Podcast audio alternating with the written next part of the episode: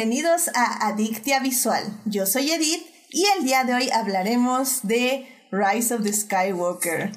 Después, sí, después de tres meses de reflexionarlo ampliamente, he llegado a la conclusión que hoy, hoy es el día que sacaré todo lo que hemos llegado a la conclusión de estos tres meses de reflexión y, y autoevaluación básicamente. Así que para discutir, fangirlear, analizar y llenarnos de feels, están conmigo, bueno, esperen, tenemos casa súper mega llena. Pero bueno, primero voy a saludar a dos personas que es la primera vez que vienen a este podcast. Sí, ahora sí chequé si sí, era la primera vez que venían porque siempre ando diciendo que es la primera vez y resulta que ya llevan como cinco programas conmigo.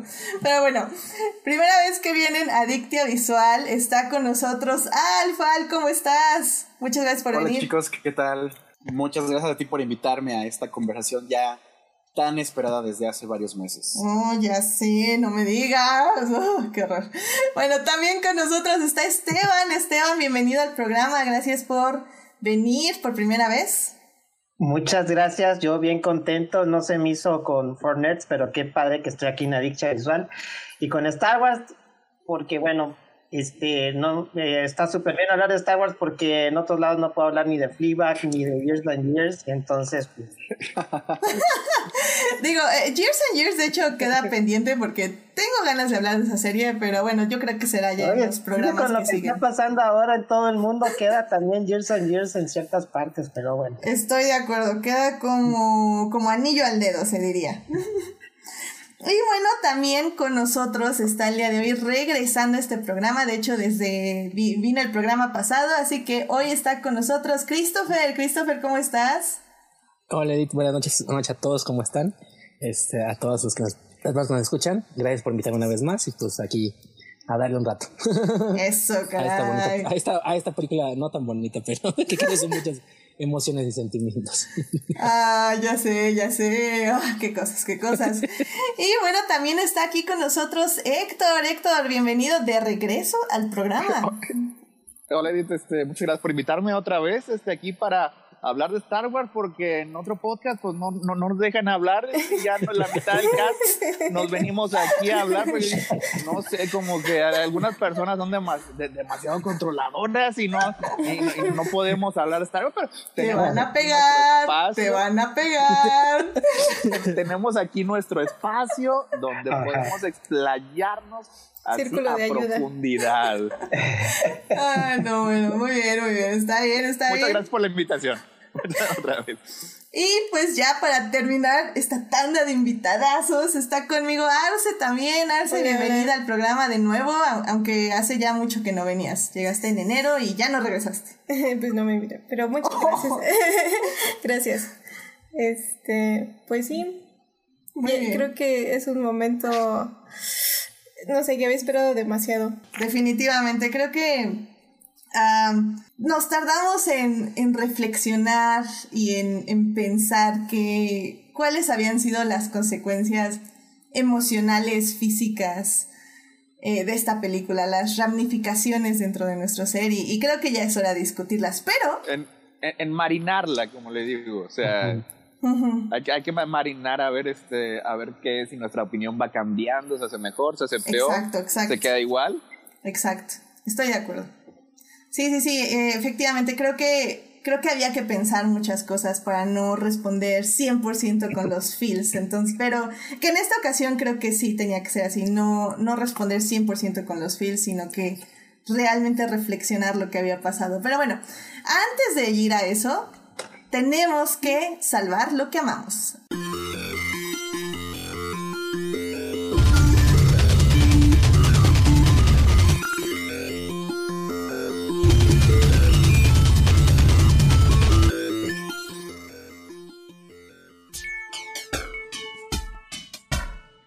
Bien, y pues ya estamos aquí en nuestra querida sección Salvando lo que amamos, así que vamos con The Teen Marín de Dopingüe. A ver, Héctor, ¿qué quieres compartir con nosotros? Mira, nada para que vaya así como que de acuerdo a la ocasión, voy a mencionar el episodio de la semana pasada de Clone Wars, fue el sexto, este creo que se llamó Deal or No Deal y que nos está narrando las aventuras continuas de Ahsoka Tano Este, la habíamos visto, esa parte es el segundo arco de, creo que van a ser tres arcos eh, de, de la serie. Sí y nos está mostrando cómo va evolucionando el personaje. O sea, la conocíamos, la conocimos durante este, las seis temporadas anteriores de, de, Clone Wars, cómo fue evolucionando después de ser este, una niña un poquito impulsiva, este, un poquito imprudente, que poco a poco fue alcanzando la madurez especialmente pues cuando debido a que fue inculpada injustamente ella decide dejar atrás a la Orden de Jedi. Y aquí vemos qué es lo que está ocurriendo, es un periodo en su vida que no conocíamos, ya gracias a los libros este, sabemos cómo pasó después de, la Orden 66 y luego después ya cómo se involucró con,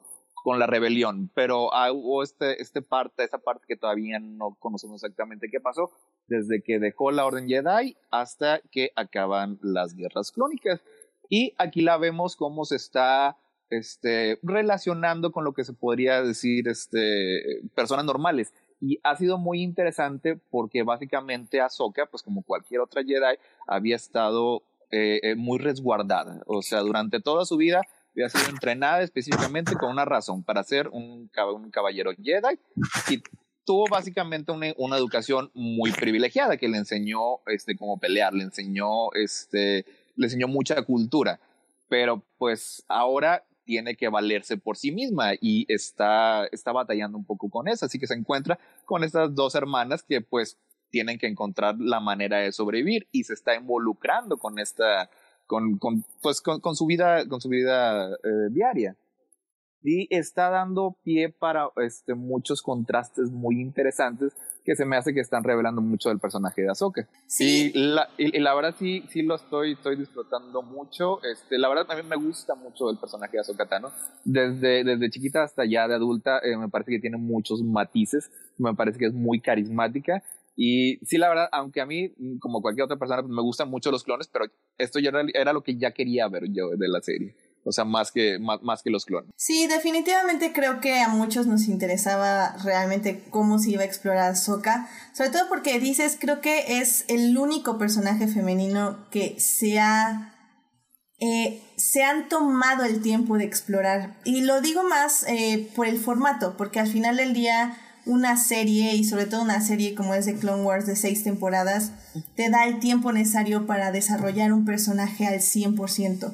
Y, y sí, para bien o para mal, sí ha sido el personaje femenino mejor desarrollado. Como dices, pues tenemos la serie, tenemos el libro y pues va saliendo. Tenemos, tenemos Rebels también, eso también, tenemos este, Rebels, parte. Exactamente, entonces... Eh, al final del día creo que es un personaje que vale la pena y que al final del día es nuestros ojos y que nos revela cuál es el estado de la galaxia y sobre todo en este caso el contraste entre lo que son los Jedi y lo que es la vida ordinaria, por decirlo de cierta forma, lo cual también nos da un vistazo a por qué cayó la República. Entonces sí, es, es muy muy interesante. Vean The Clone Wars, está en medios alternativos y pues sí, a ver qué tal termina y cierra este arco que yo creo que va a ser muy, muy, muy interesante y sobre todo que se va a complementar con el tercer y último arco que pues ya es la caída de la República. Entonces, a ver qué tal. El, el siguiente arco creo que sí ya vamos al sitio de Mandalore, ¿no? Efectivamente, sí, ya ese, es, Eso sí lo habíamos visto un poquito en el, en el prólogo del libro de Ahsoka, pero ya explorarlo un poquito más. Eso es algo que, que, que, me, que, tenía la interrogante, o sea, me preguntaba, o sea, porque la, la vimos cuando deja eh, la Orden Jedi, pero básicamente lo que sabemos de su este, de, de, cómo se involucra en la queda de Mandalore es básicamente como otra vez como un general de los Jedi. Exactamente. O, de perdido tenía, tenía a, su mando un, un escuadrón de, de, clones, eso es lo que lo permite este, básicamente poder, poder sobrevivir. Y, y, y, pues sí quizá quiero saber este, cómo van a hacer de puente de esos dos, de, de esos dos status quo. Sí, va a estar muy, muy interesante. Y obviamente en Adictia Visual haremos un especial ya que termine la serie, porque obviamente soy demasiado fan. Obviamente. Pero bueno, pues Esteban, ¿qué quieres compartir con nosotros? Ah, gracias. Este, fíjate que yo no he estado, no he podido ver muchas cosas por el trabajo. Esto del coronavirus sí me tiene trabajando tiempo extra porque pues por las ediciones en las que trabajo. Pero bueno, sí he estado viendo Westworld. Eh, ya van tres episodios de la tercera temporada.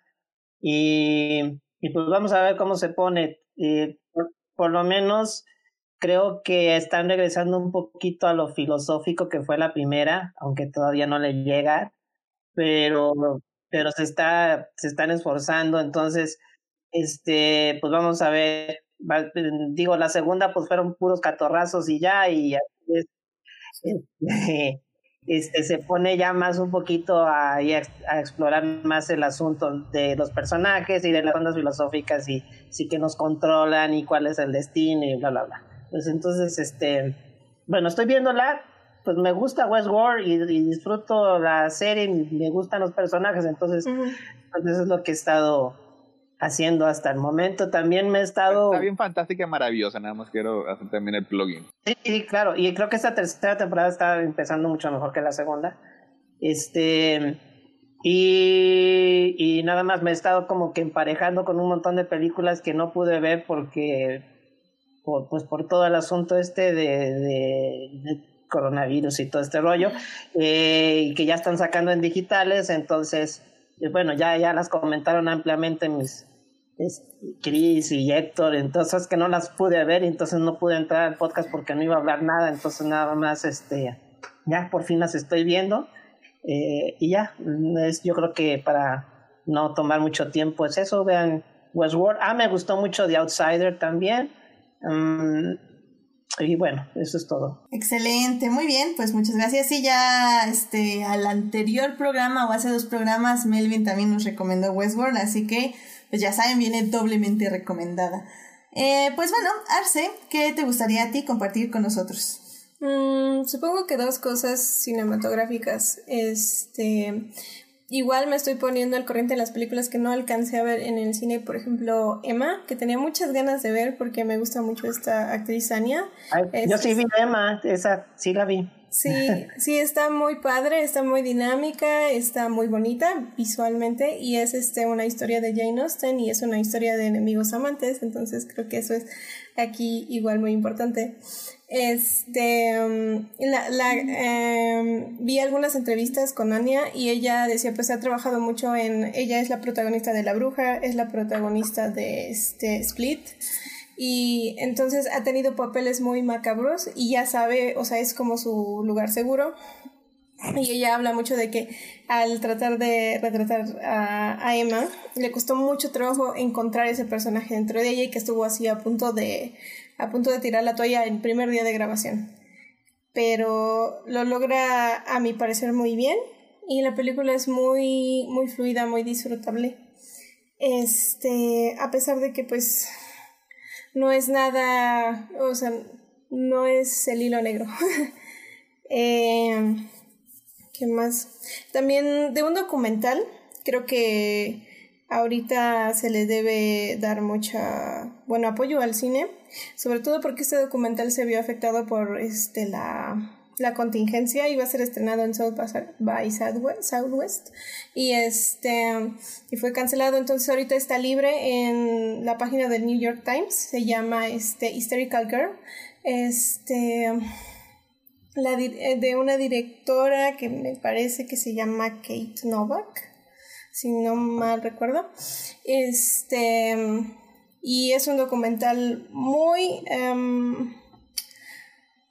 trascendente muy importante es sobre la teoría freudiana de la psicología, este, pero aplicada a las mujeres y como ante las mujeres que se quejaban o que se afligían de cómo era su vida en, en esas épocas eran vistas como, como un error y eran tratadas como enfermas y este y como la psicología en lugar de ayudarlas simplemente las sometía, las callaba, las trataba, las diagnosticaba como histéricas y las diagnosticaba como el problema de su propia este, sociedad. Muy bien, suena, suena padre ese y efectivamente la, la directora es Kate Novak. Este, y pues sí, como dices, pues si ya está en plataformas, pues definitivamente habría que checarlo, porque ahorita de hecho pues muchas plataformas están abriendo su, sus espacios para que se puedan ver este, películas y series y los que están en cuarentena y que deben estar en su casa, pues este, puedan disfrutar de, del encierro en casa, como quien dice pues muy bien. Em, pues veamos, Christopher, ¿qué te gustaría compartir con nosotros? bueno, una cosa que me hizo bastante contento hoy es que a partir de hoy en el cuadrante radiofónico de la Ciudad de México regresó Radio Disney, ahora en la frecuencia del 92.1 de, del FM. Este, después de tres meses de ausencia, que cambiaron de grupo radiofónico, cosas por el estilo, pues ya regresó a partir de las 6 de la mañana. En todo el país la pueden escuchar a través de la app de Radio Disney, que también está en, en la App Store y en las tiendas de aplicaciones de los otros sistemas operativos. Y está muy padre, me gustó mucho. Este trajeron, bueno, creo que se piratearon a los locutores que tienen en la otra estación, como para darle continuidad en esta nueva, este, en esa nueva etapa, en ese nuevo capítulo que le están llamando, nueva temporada que le están llamando de Radio Disney. Y pues está padre, es una eh, bastante, eh, es, es, pop a final de cuentas, este, bastante familiar y bastante eh, buena onda, que es lo que me gusta, como que si vas en el transporte o estás aburrido en tu casa o estás trabajando o estás este, haciendo tarea o lo que sea, pues sí puedes ponerte como que a, a escucharla y, te hace buena compañía a lo largo de tu tarde. Entonces estuvo padre que regresen y me hizo feliz. Muy bien, muy bien, creo que es, es, es, válido, es válido 100%, sobre todo cosas que nos hacen felices y pues obviamente para esto es este espacio, así que muy, muy bien. Ah, pues Alf, ¿qué te gustaría compartir con nosotros? Pues eh, de mi, de mi lado, yo he estado viendo una serie, yo les debo decir, yo siempre llego tarde a las series. Eh, y mi roomie me involucró en esta increíble serie que yo no tenía ni idea que existía, eh, llamada Peaky Blinders. Y, y, la estoy disfrutando como no tienen ni idea. Eh, la empezamos la semana pasada, el miércoles. Ahorita ya estamos casi al final de la segunda temporada.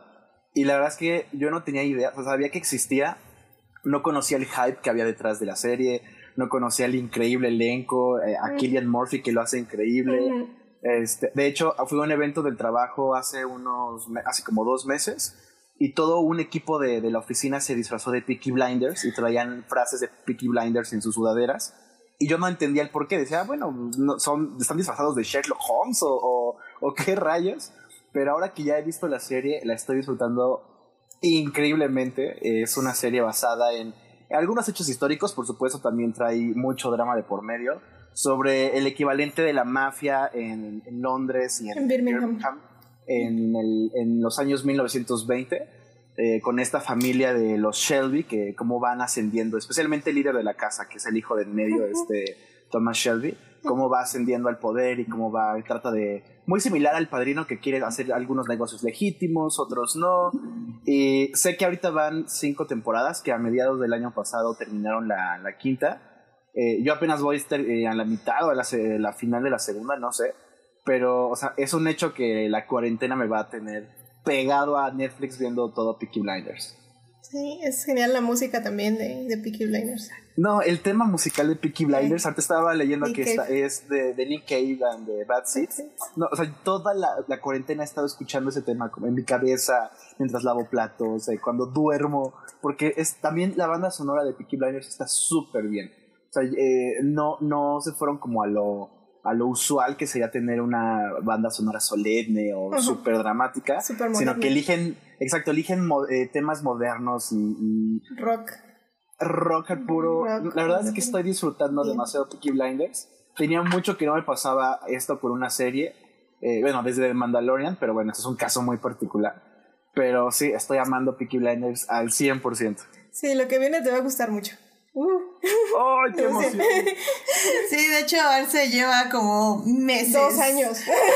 Literal, dos años, este, tratando de convencerme de que la vea. Y la tengo en mi lista, la tengo en mi lista, pero también en mi lista, ustedes saben, tengo Edith, Edith, sí, cosas. tienes que hacerlo. Yo, la verdad, de hecho, en septiembre del uh -huh. año pasado, una persona me la había recomendado. Una persona en la cual confío mucho en sus gustos y también le había dado muchas eh, vueltas. Y en uh -huh. alguna ocasión que, que hice un vuelo muy largo, me dijo, bájate Peaky Blinders, está en Netflix, vela completa, no te vas a, no te vas a arrepentir y también lo dejé pasar y ahora creo que fue el mejor momento para hacerlo. Qué bueno, qué bueno. Sí, la verdad ya nada más yo termino de Magicians y y tal vez ya la meto. Es eso de Witcher. Tengo ganas de ver The Witcher. Y también tengo ganas de ver Watchmen. Y así es como se va alargando mi lista. Y ya estamos Watchmen. al 1400. Watchmen. Watchmen. Watchmen. ¿Ya ven? ¿Ya ven? Mira, Ese es el gran problema. Ese es el gran puedes, problema. Puedes, puedes ver Watchmen porque al final de cuentas, pues ya no va a haber más Watchmen. Así que te va a tomar muy poquito Ajá. tiempo verla. y después te sigues con todo lo que tienes pendiente, que sí tiene varias Pues temporadas. mira, en el momento que entra en cuarentena, porque no va a ser ni hoy ni mañana, la veré. Se lo juro que la empiezo a ver. Pero bueno, bueno, pues muchas gracias. Ahí ya tienen otra recomendación de cuarentena para ustedes, personas que tienen que quedarse en su maldita casa. No como, y para que nosotros que salimos a trabajar estemos seguros. Pero bueno, en fin, eh, ya nada más para cerrar esta sección. am, rápidamente les quiero decir que eh, mi Salvando lo que amamos eh, son los, este, eh, los fanfics. Creo que ya eh, viene mucho con este tema, obviamente, de Star Wars y de Rise of Skywalker. Para mí ya lo había tocado en otros podcasts. Pero bueno, obviamente después de Rise of the Skywalker eh, me sumergí 100% en el fandom. De hecho, pues hay un episodio de Adicta Visual aquí disponible que se dedicó solo a analizar el fandom y las fanfictions como una medio, un medio de escape. Eh, si tienen curiosidad de más o menos qué son estas cosas de las fanfiction social media house, eh, acaba de terminar uno, eh, un usuario que, bueno, ahí va el usuario, se llama arroba driversputa, literal. Este hizo un fanfic que se llama Lunch Thief, el ladrón del almuerzo. Eh, creo que especifica claramente que es un fanfic, que es un AU, que en este caso es un Reylo AU. Eh, pues sí, tiene muchas escenas para mayores de 18 años, pero es, es bastante interesante cómo van construyendo y sobre ¿Qué todo es? cómo estas chavas van, este, pues sí, eh, ah, viendo narrativas y desarrollo de personajes y de- desarrollo sobre todo de relaciones, lo cual me parece como súper interesante. ¿Qué significa AU? Alternative Universe. Alternative Universe, efectivamente. Ent- eh, básicamente todas estas fanfictions parten de la idea que el personaje de Rey y el personaje de Ben Solo son almas gemelas y en cualquier mundo siempre se van a encontrar. Entonces los Alternative Universe siempre parten de esta idea, que son almas gemelas que no importa el tiempo y el espacio y, y la época y el universo, siempre van a ser de enemigos a amantes, como decía Arce, de este tipo de narrativa. De hecho, hay uno muy bueno que también ahorita está desarrollándose, pero voy a esperar a que acabe para recomendárselo 100%, que está basado en la película You Got Email, You Got, You Got Mail, You Got Mail. de Meg, Meg Ryan y Tom Hanks, que está muy bien adaptado, o sea, es la película, pero en escrito por medio de cartas y mensajes. Y, y me dio muchas ganas de ver la peli. Vi la peli y dije, wow, o sea, obviamente siempre tuve este tipo de narrativa en mi mente, que era esto de enemigos amantes.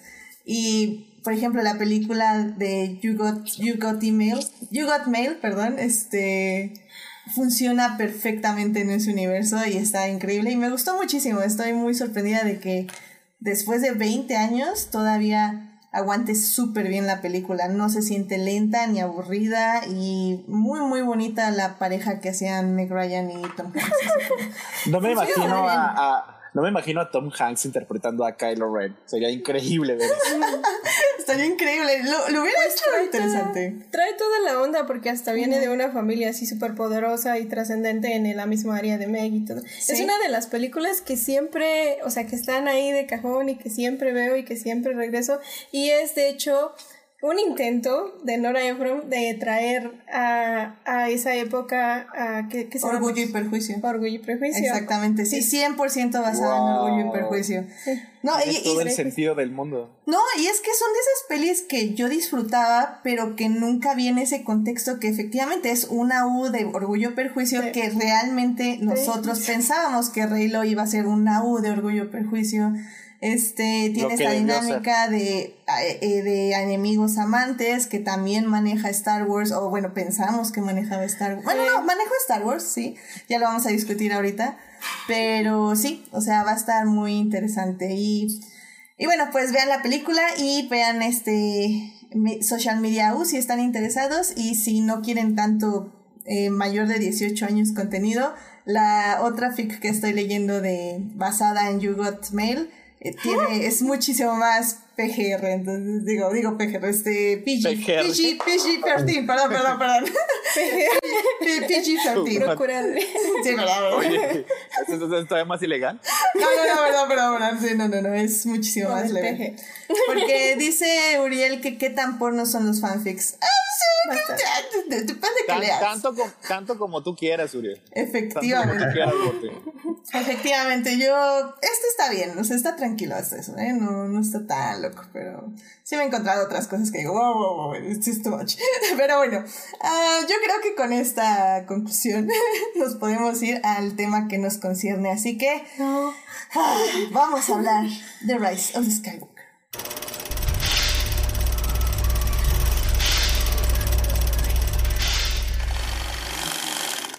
Muy bien, pues en este programa hablaremos de Rise of the Skywalker, la película dirigida por J.J. Abrams que cierra la trilogía de las secuelas de Star Wars que se componen por The Force Awakens, The Last Jedi y pues de Rise of the Skywalker, que en teoría también cierra la saga de Star Wars eh, de los episodios 1 al episodio 9. Esta película también está escrita por Chris Terrio y pues la interpreta obviamente Adam Driver, Daisy Ridley, John Boyega, Oscar Isaac, entre otros actores eh, recurrentes de esta saga. Eh, para hablar de la película vamos a dividirnos en tres partes. La primera parte vamos a hablar de la película en sí, cómo funciona, eh, qué quería el director y qué quería el escritor al realizarla. La segunda parte vamos a hablar ya de Star Wars como mitología. Y la tercera parte vamos a hablar de Star Wars después de Rise of the Skywalker, cómo quedó el universo y qué sigue para Star Wars. Así que sin más, vámonos a la primera parte. It is not a donut hole, but a smaller donut with its own hole. And our donut is not a hole at all. Muy bien, pues ya estamos aquí en la primera parte para hablar de Rise of the Skywalker. Y es que yo sé que aquí tenemos hasta eso un poco de opiniones diversas. Eh, era un poco el objetivo también porque quiero discutir. Pero creo que es bueno empezar por las personas que encontraron cosas positivas en la película o que hasta las disfrutaron claramente. Eh, que creo que en este caso eres tú, Esteban. ¿Qué puedes decirnos de tu experiencia al ver Rise of the Skywalker? No sé, bueno, yo, yo pues eh, soy fan de Star Wars desde que tenía siete años de edad y fue con la trilogía original, entonces... Allá por 1940. eh, sí, eh, se acuerdan de blanco y negro y en sepia. ¿no? Este, entonces yo siempre he ido a ver una película de Star Wars de una forma muy ligera, pues muy desenfadada, ¿no? Si tú quieres decirlo así o quieres verlo así, o, o muy permisiva en ciertas cosas, pues igual. Eh, porque no, no, lo tomo como algo como pues mi infancia y lo atesoro muy grandemente en mi corazón para eso. Soy muy diferente a los fans viejitos de mi edad que, que son súper bien traumados y que quieren que las cosas salgan como ellos quieren y que quieren que Luke Skywalker haga ciertas cosas que hacía en su infancia. O sea, esas cosas yo no, yo sí las, las desecho. Entonces, por ejemplo, a mí me gustan mucho la, las cosas que quieren hacer nuevas. Me gustó mucho The Last Jedi por, la nueva dirección que le quisieron dar y que aparentemente, bueno, en varias cosas en aquí en Rise of Skywalker, pues o se echan para atrás o lo dejan a medias o quisieron como que mm, como, como este, conciliar los dos puntos de vista de esta división que hubo en Star Wars, que a mí me pareció eh, súper despreciable, ¿no? Entonces, eh, sí me soy, soy más, este, me dejo llevar pues con la historia y con lo que estoy viendo, ¿no? Entonces, a mí yo, yo me la pasé muy divertido en la película, o sea, no, no, este, tiene muy, tiene muy buen entonces, este, iba viendo todas las cosas que iban pasando, la verdad no las cuestionaba mucho, este, y sigo sin cuestionarlas. Sí, sí, sí, a ver qué pasó. Sí, sí, sí. Este, eh, y me gustaron eh, muchas cosas eh, que No, no muchas, pero algunas cosas se me hicieron muy importantes, pero no sé en qué parte de la sección van de lo que me acabas de decir. Así que bueno, hablando como película en sí, creo que está muy entretenida y está muy divertida. ¿Qué es lo que más te gustó? ¿O las cosas que más te gustaron? Mira, en particular, eh, la batalla final, por ejemplo, se me hizo muy, muy mala. No me gustó la batalla, pero pero, ¿a qué te refieres con batalla final? Porque como en toda película de Star Wars hay como Contra el abuelo. corriendo en tres niveles, o sea. Ajá. Ah, la batalla de las naves, pues, por ejemplo, ¿no? Mm. Siempre, siempre, hay una batalla de naves que, por ejemplo, en, en, Rogue One fue magnífica, este, y acá fue como un poquito como desangelada, ¿no? Como que me faltó más cosas ahí. Pero hay una parte en esa batalla que me gustó mucho, que es cuando ya llegan todos, toda la flotilla rebelde, pero son pura gente, y que dijeron, pues, ¿qué, qué ejército es ese? Y dijeron, no, pues no es ningún ejército, es la, es, es la gente. Es solo gente. Y entonces eso se me hace muy, muy Star Wars, o sea que la, the people, power to the people, ese rollo, ¿no?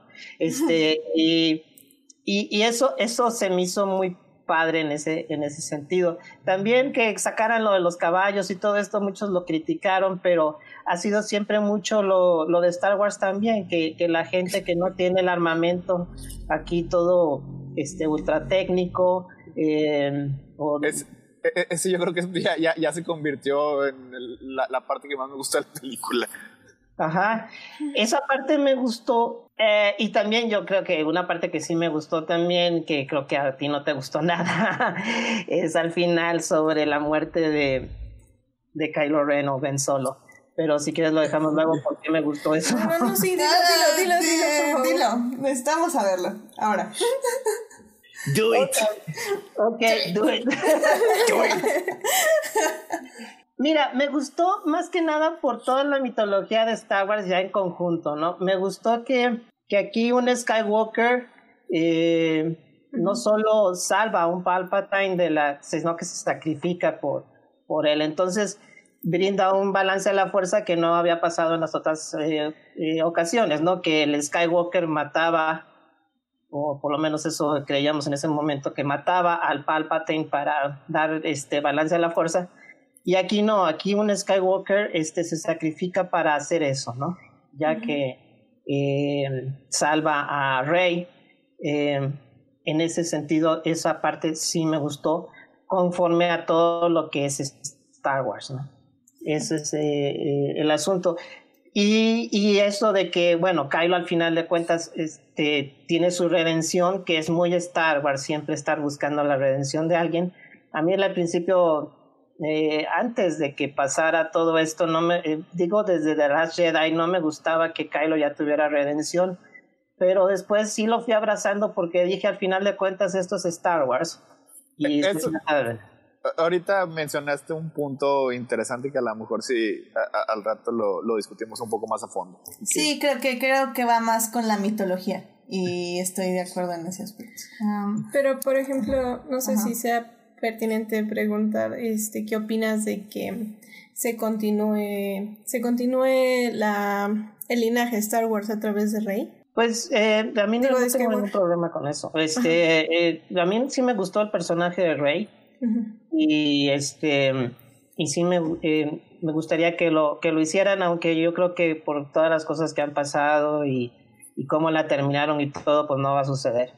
Eh, pero sí yo no tuve ningún problema con, con Rey, ni, bueno, ni con, mucho menos con Kylo Ren, que fue el personaje que más me gustó de toda la trilogía, ¿no? Sí, o sea, miren, creo que es que es, es, complicado porque creo que tienes puntos interesantes y, y sí hay que explorarlos. Sobre todo me gustaría explorar más esta idea sobre la, la conclusión mitológica, porque ya ahí creo que tenemos diferentes puntos de vista, pero eso yo creo que es en la segunda parte. Em, realmente esta primera parte em, sí me quería eh, este, enfocar en la parte de la emoción, de, de la inmediatez, porque al final del día creo que ya checando la filmografía de J.J. Abrams es eso, o sea, J.J. es acerca de las emociones que te da el momento, las emociones que recibes en el momento, y es que por ejemplo, para mí personalmente, donde pensé que ya la película había valido fueron los primeros 15 minutos de la película. Y, no es tanto por la mitología, porque digo, eso como digo lo vamos a discutir en la segunda parte, pero a mí como postproductora y como editora era un, era un caos, o sea, esa edición para mí era un caos. Eh, creo que ya lo había mencionado, no aquí, creo que lo mencioné de hecho cuando fui a Crónicas invitada, eh, para mí es justo como Suicide Squad. ¿Cómo empieza Suicide Squad? Empieza siendo un videoclip de presentaciones de personajes. Y a la mitad de la película es donde empieza la historia, que es de los personajes que van a la ciudad a hacer algo que ya ni siquiera me acuerdo qué era, pero iban a la ciudad a hacer algo. Este. Y creo que eso es Rise of the Skywalker. Rise of Skywalker, la primera mitad en narrativa, literalmente es edición rápida, más edición rápida, más edición rápida, más edición rápida. Llegan a Pasana, eh, nos detenemos como tantito, edición, edición, edición, y hasta que llegan a la, este, a la luna de Endor, es donde ya la película se detiene y empieza el desarrollo de personajes. O sea, para mí, ese es el problema de Rise of Skywalker al nivel de película.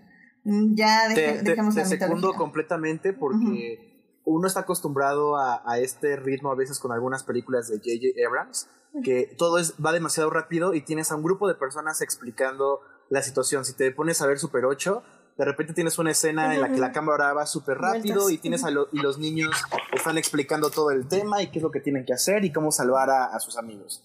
Si te pones a ver algunas otras películas que él mismo ha hecho, como que todo siempre va muy rápido.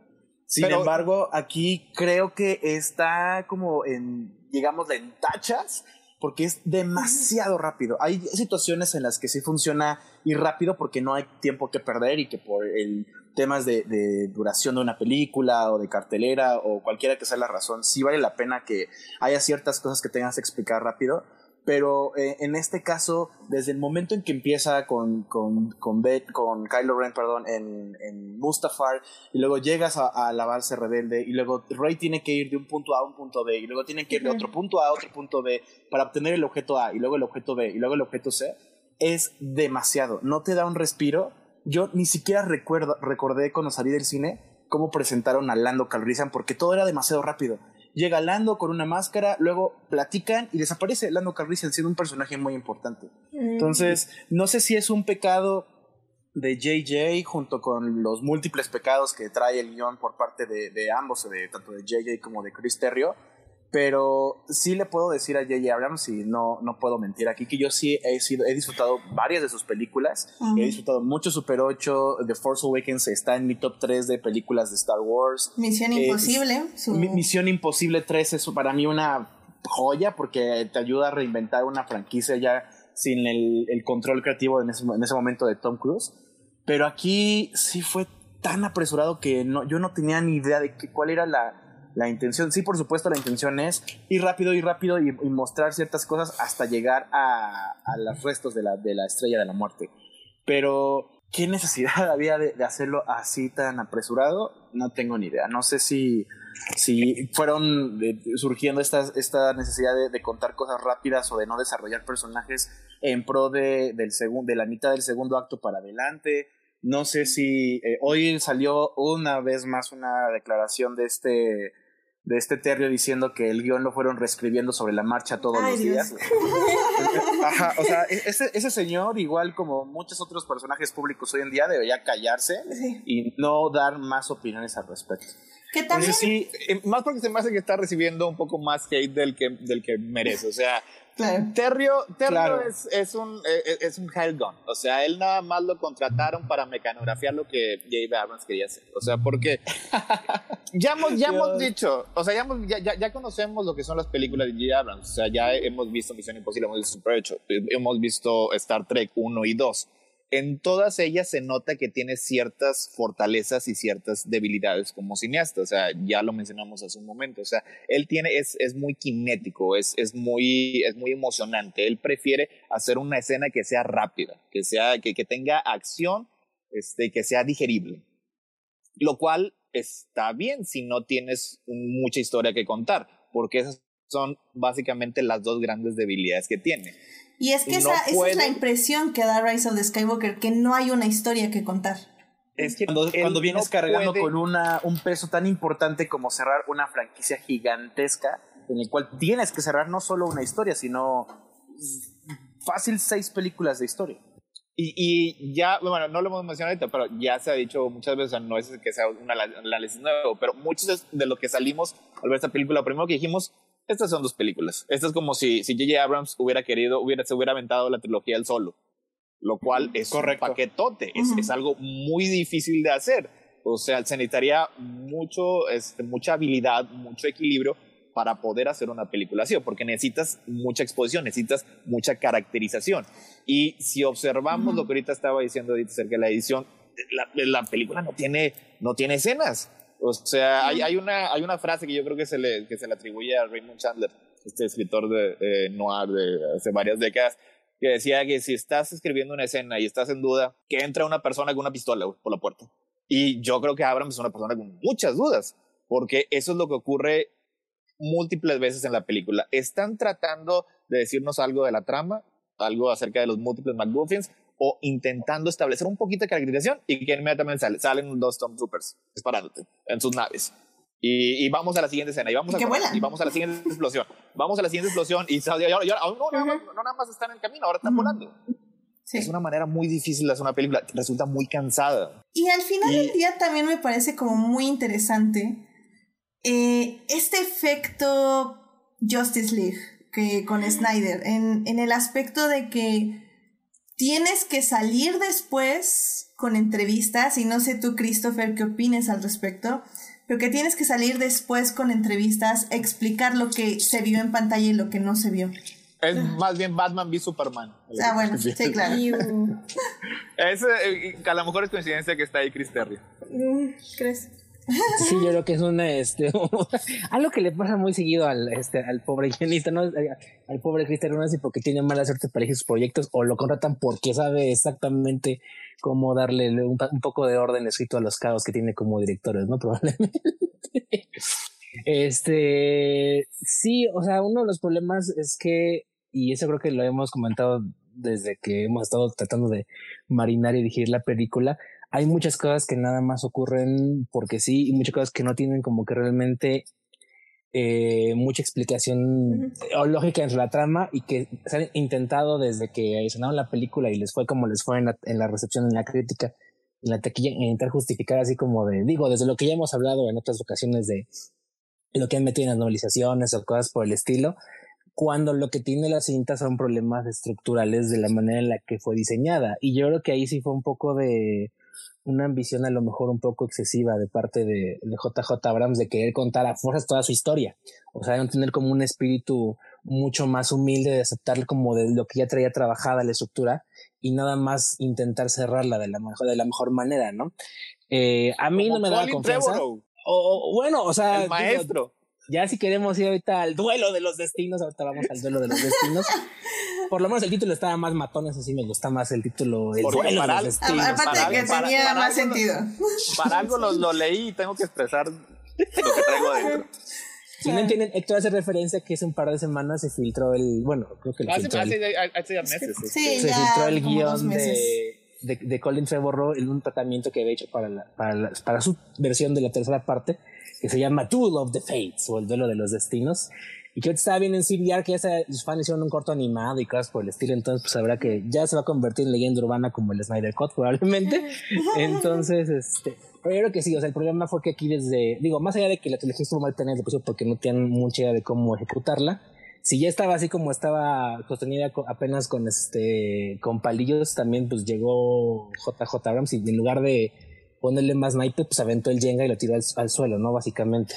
Entonces, este. Ah, ah, le quise contar. Yo cuando la fui a ver no tenía ninguna expectativa, porque a mí nunca me gustó la edición de que trajeron otra vez de vuelta a, a JJ Abrams, porque yo lo vi como una una decisión por parte de, de, Disney y de Lucasfilm de jugar a lo seguro. O sea, cuando se anunció que tuvieron problemas con Trevorrow y cosas por el estilo, y que iban, eh, que estaban buscando aquí y al final trajeron otra vez a JJ Abrams, yo lo vi como un, como ceder la plaza. Por como parte una capitulación. De, ándale, como una capitulación por parte de, del estudio, de decirle, sí, vamos a consentir a los abuelos rata, vamos a consentir a los fans de toda la vida, para este, porque sí nos fue muy mal con el backlash que tuvo este, de la Jedi con los últimos, este, con, con, los fans tradicionales y que afectó el merchandising, que afectó este, su eh, venta de otras cosas y cosas por el estilo, y de taquilla incluso, ¿no? Porque la caída de Force Awakens a la Jedi sí fue algo pronunciada, aunque también era bastante exagerado el, el, que tu película fracase únicamente porque solo hace mil y tantos millones de dólares, ¿no?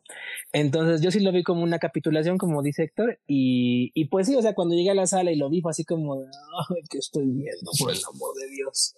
La primera media hora y media es desastrosa en todo sentido, es un caos que no tiene ni pies ni cabeza, es como decía este Alf es, es, como en taches básicamente, porque sí es así como de vamos de aquí para allá y corre, corre, corre, corre, ah, vamos, vamos, vamos. Y por lo que ha explicado este JJ, la única intención de ese primer acto y medio, o como quieran ver los dos actos, es tenerlos juntos a ellos. Porque, ay, cómo habíamos pasado tres películas sin ver juntos a estos tres maravillosos amigos que son Poe, Finn y Rey, y que malvadamente nos habían negado que estuvieran juntos y que compartían el pan y la sal. ¿Y, y los meten una aventura ¿Y por qué no estuvieron juntos? Porque en The Force Awakens él nunca los puso juntos. Amén. O sea, no es como si fuera una, uh -huh. una, algo, algo natural. De que, uh -huh. este, te, te, tenemos, tenemos que crear este, una, una, casa en esta montaña porque está que seguir así como que la inclinación. No, o sea, son las mismas decisiones que él mismo hizo. Y sí, pues, porque él, él, puso, él puso a Finn en una cama hospitalaria, Poe estaba pues en su asunto ahí con la resistencia. Y pues Rey es Rey, o sea, Rey es nuestra protagonista que tenía que ir a buscar a Luke. Ajá, tenía una misión. O sea, yo y creo como que. Dice, nunca los junta. Que por ejemplo, Sí, ven claro. la diferencia con eh, George Lucas en Star Wars desde la primera película junta a los tres para que al Claro. final se conozcan e interactúen Han Solo, eh, Leia y este y Luke. Entonces aquí sí, y a mí se enojó, bueno, no, no le gustó que tampoco los juntó este, al final de cuentas Ryan Johnson en este en, en The Last Jedi y nada más lo que se le ocurre es inventar una historia donde eh, buscan una chunche mágica que les va a dar permiso a buscar una chota chunche mágica para llegar a una colina mágica que les va a dar la llave para buscar una chunche mágica que todo el mundo acaba sirviendo porque la acaban destruyendo. Entonces, básicamente, nada más acaban perdiendo el tiempo como hora y media para nada, básicamente, porque aparte el, la manera en la cual acaban descubriendo el planeta mágico de los Sith es con otra cosa que de repente alguien aparece, ¿no? Entonces, Ya la primera hora me decepcionó mucho y ya la segunda parte que es la que a todo el mundo le emocionó porque ay qué bonito lo, este, la ando y ay los chubacas corriendo y los caballitos del mar ya me tenía esa película bastante harta y así como de ay ya que se mueran todos Ya, ya, había salido, ya, ya había salido Dark Chris para ese entonces. sí básicamente Ya, sí. Pip, Star Wars, Pip, The Rise of Skywalker, Pip. O sea, por ejemplo, tú. Esteban, Abrams. este, ¿tú sentiste ese ritmo así? ¿O, o cómo, cómo sentiste esa primera mitad? No, sí estoy de acuerdo que sí es, sí es algo caótico y todo. Pero al final de cuentas, este, como lo estaba viendo yo, te, te repito, es como estar viendo, y la, la función de Star Wars, ¿no? De estar viendo una caricatura en sábado por la mañana, ¿no? Entonces, eh, a mí no me molestó este rollo de que estuvieran buscando cosas al estilo Indiana Jones y luego que te lleva a otro lado. Al final de cuentas, era como el estilo de aventura que tiene que tiene un tipo de historia así. Entonces, este, a mí no me molestó para nada eso. Yo estaba dejándome llevar con el- la aventura, ¿no? Eh, que si estoy completamente de acuerdo con Héctor en que el rollo este de dos películas es notorio, ¿no? O sea, este, él quiso hacer su puente ah, que, que, que The Last Jedi no había hecho. Entonces, eh, pues sí, ese es, ese es el gran problema de la película, ¿no? Y por eso Que es que continuidad. eh, por, por eso digo, a mí de las tres películas es la creo que la que menos me gusta, pero aún así no, no sé como para salir enojado, ¿no? O, o haberla disfrutado, ¿no? Este, digo, he visto peores cosas y todo el mundo sale contento también, entonces, este, yo sí, yo sí te digo, no, no me, no me clavé mucho en, en, en ese rollo. Eh, Luego me puse a pensar el asunto de, de Palpatine y todo este rollo de los clones y todo, que también tiene, tiene su ondita también que sí está ligado a lo que es Star Wars. Entonces, este, Digo, yo la he visto como cinco veces y las cinco veces me he divertido eh, con la película, ¿verdad?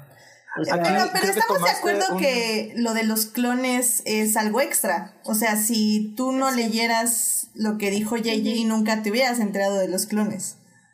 Pero sí lo ves al principio con Snoke, ¿no? Por ejemplo, que, está ahí. Los pepinillos. ¿Perdón? Sí, sí, sí. bueno, pero es cierto, la película nunca dice textualmente que es un clon de Palpatine. De hecho, como dijo, dijo el maestro Héctor cuando citando al maestro y hombre más hermoso de la tierra, Podameron, ¿cómo dice este que Somehow. Somehow. Palpatine pero de, hecho, de hecho que no menciona los clones, pero por tanto es así que lo primero que yo pensé eh, en cuanto a este asunto de que por qué Palpatine está vivo, eh, yo recordé con las críticas a las precuelas, ¿no? Que caían Jedi de grandes eh, alturas y no les pasaba nada.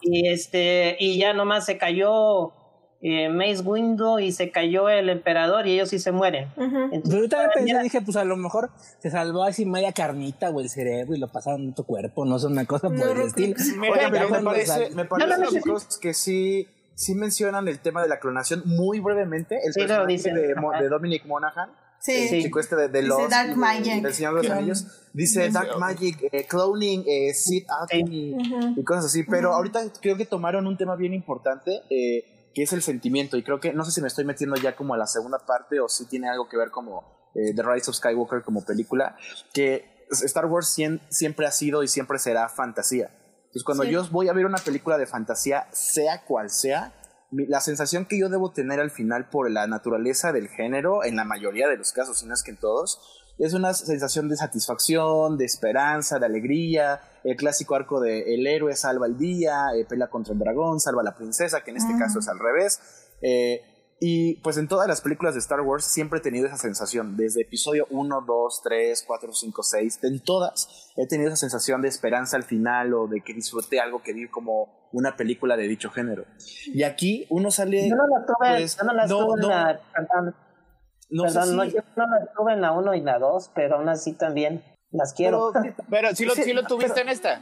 En eh, esta sí saliste...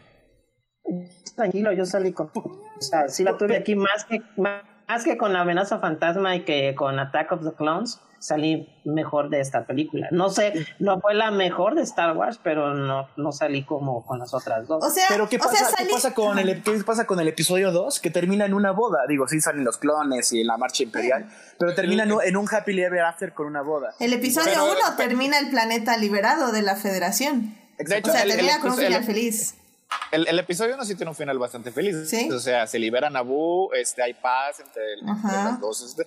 El, episodio 2 sí hay una boda, pero sabes que ya empezó lo que va a desencadenar la, la opresión y la muerte de miles de personas en esta galaxia. Así que como final es un poquito agridulce. En el caso, ya si vamos a Revenge of the es pura depresia. Sí, pero, sí está, está, tenemos hoy y lo que tú no, y, claro, hay represión, pero eso es, hay, hay un momento muy importante en el episodio 3 que es justamente el nacimiento de Luke y Leia. Claro, la nueva que son la nueva esperanza. Y, y viene súper bien rimando con el episodio 4 que se autonombró, bueno, se le nombró a New Hope. Y es así como termina el episodio 3 con la nueva esperanza. Sí, pero, claro, no hay incluso, si, andamos buscando, o sea, como si andamos buscando como que este sentimiento de, de felicidad pura y sincera, yo creo que nada más Star Wars es la única que nos lo da 100%. A pesar de que, a pesar de que se está este, pastichando una película nazi claro, Se, está desvirtuando un poquito, pero, o sea, yo, yo me refiero a la sensación que una película de. No, no de Star Wars, no hablemos de, de, esto porque creo que es la segunda y tercera parte, sino una película que habla de fantasía y de todo lo que, lo que esto invoca. Al final, yo honestamente, incluso por la pésima edición en la que al final tenemos a Rey una, una vez más sola en un desierto, para mí eso es un sentimiento de desolación porque te acaban de decir en menos de 15 minutos que sigue sola, que se murieron todas las personas importantes en, su vida, eh, bueno, todas las personas adultas o los personajes que ella idolatraba de guerras del pasado, y además se murió su alma gemela. Esto, yo, que, eso dijo la, que eso dijo la película. O sea, nosotros no lo estamos interpretando. Dijo que eran soulmates, que eran la diada de la fuerza. Eso lo dice Rise of the Skywalker. Dos, que, hacen uno. Y salir, salir del cine desolado, honestamente, y aquí no sé si estoy exagerando, la verdad es que creo eh, que valoro mucho los sentimientos que, que vivo.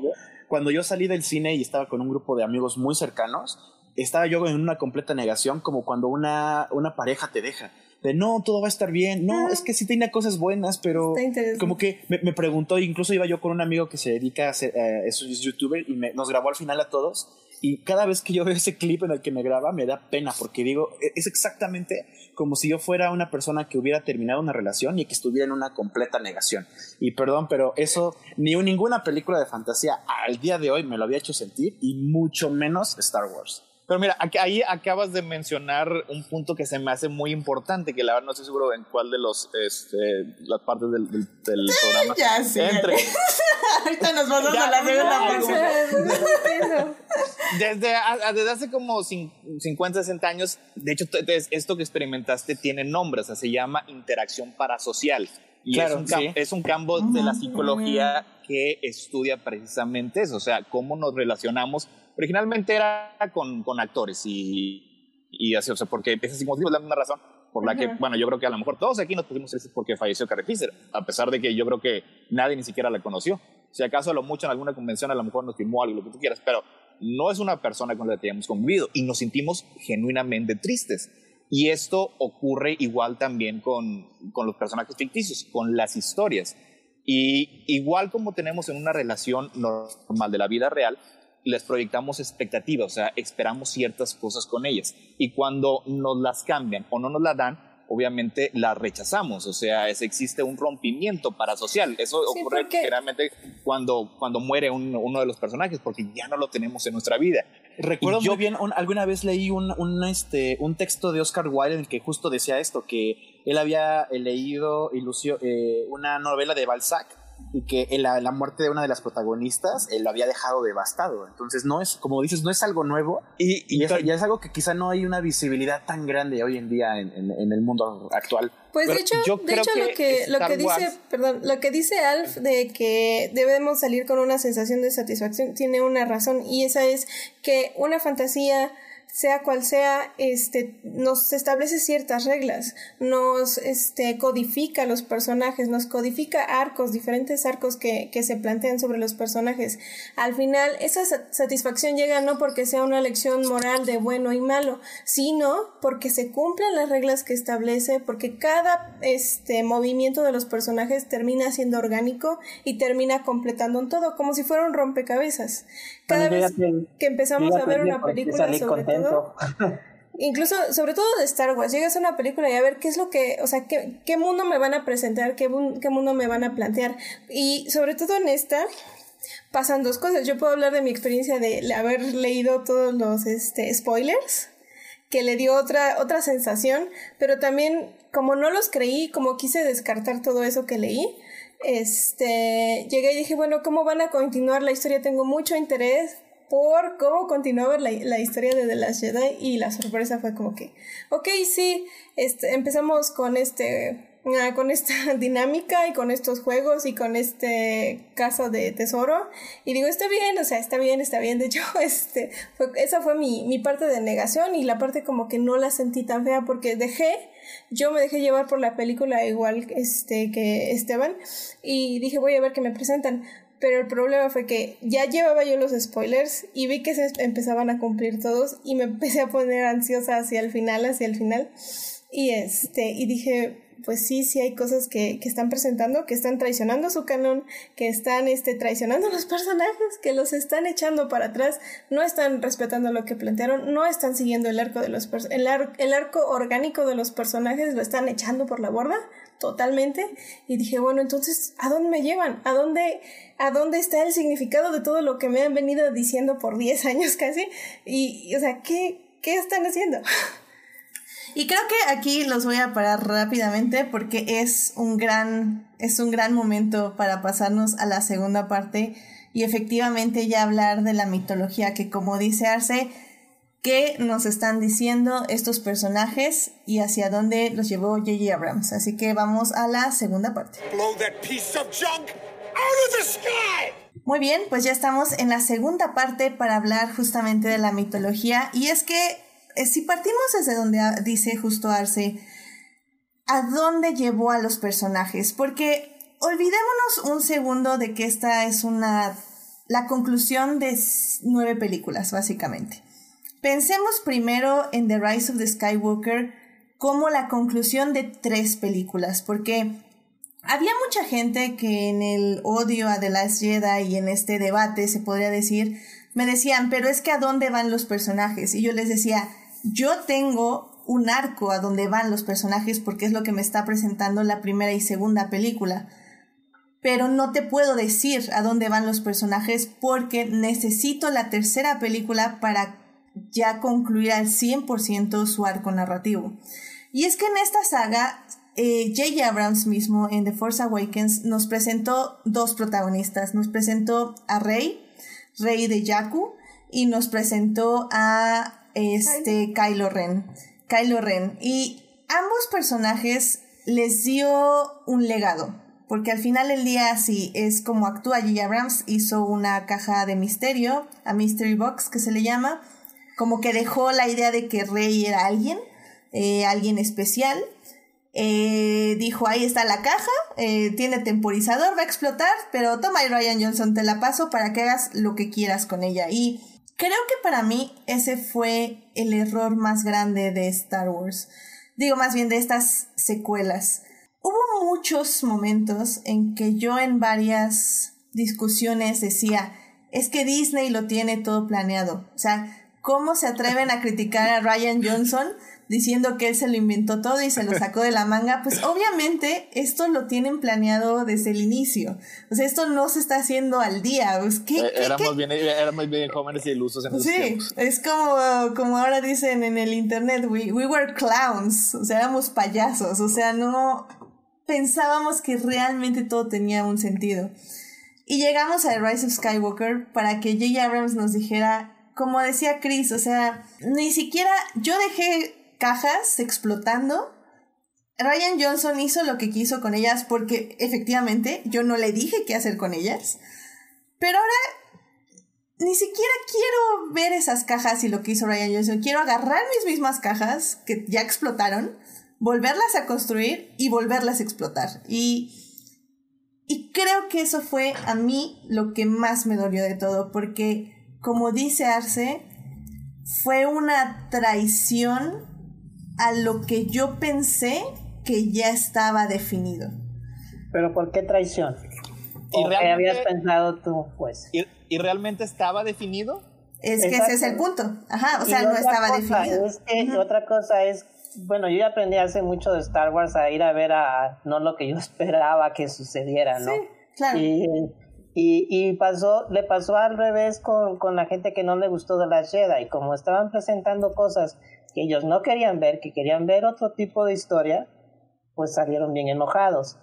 Acá yo, yo, yo la verdad es que sí quería una continuación de ciertas cosas de, de la Jedi, como por ejemplo que Rey no, no fuera, siguiera siendo hija de nadie, ¿no? Claro. Pero a la hora, pero a la hora que, que, que la ponen como este Palpatine y el rollo que le hicieron y todo eso, digo, no era lo que yo esperaba, pero dices, bueno, vamos a, o sea, al final de cuentas los termino, este, si quieres tú no decir que ha sido la mejor historia, pero pues por lo menos no me enojo y sigo, este, pensando en, eh, en, en la historia como un, como un todo y dices, ah, órale, porque de hecho había muchas teorías desde The Force Awakens que indicaban que Rey era era Palpatine. Eh, Pero también había teorías de, que no Skywalker, este, había un montón. Pero de hecho, yo, era, yo era Kenobi Team. Porque precisamente También si, yo. si se hubiera seguido, es la verdad era el que era menos fan de ese. Pero bueno, o sea, si se hubiera seguido esa línea.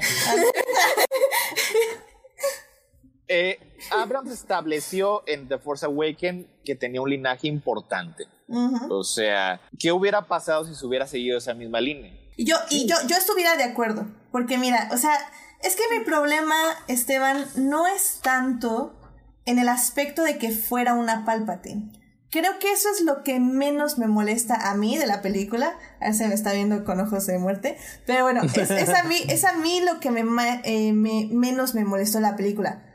Pero el punto aquí es, si esto hubiera estado planeado desde el principio, yo no hubiera tenido ningún problema. Si The Last Jedi me hubiera dicho, Rey tiene un pasado oscuro porque la maldad viene de su sangre, yo no hubiera tenido problema. El problema es que apareció Ryan Johnson y me arruinó Star Wars para siempre porque me entregó una película con significado. Y peor aún, me entregó una película con el female gaze, con una mujer que no solo era fuerte, sino tenía conflicto, sentía amor, sentía culpa, sentía dolor, tenía miedo y a la vez veía la belleza alrededor de ella y veía her- hermosura. Y, y no, y sobre todo su poder venía de ella misma. ¿Y, luego llega-? ¿En, qué sentido? Simplemente en, En ese te, lo- sentido, te lo en pongo lo en una, en una línea. You don't, you don't have you don't have power. You have His power. his power. What Que the es- fuck? Es, es, vamos a decir que es una línea bastante eficiente, pero bueno, ok. eh, aquí yo creo que to- to- todos estamos de acuerdo que The Last Jedi es fantástica, es Sí, una claro. obra maestra y todas la amamos. Sí. Y había varias posibilidades cómo seguirla. ¿Cuál de las Este, en el caso de Abrams decidió um, prácticamente ignorarla. Pero anteriormente Trevorrow había decidido continuarla. Pero la había decidido continuar en caso de que el guion este que se filtró sea cierta de una manera diametralmente opuesta de lo que ustedes querían. ¿Hubiera sido mejor? Mm, Eh, es que mira, el asunto Me- del guion mejor de- que The Rise of Skywalker.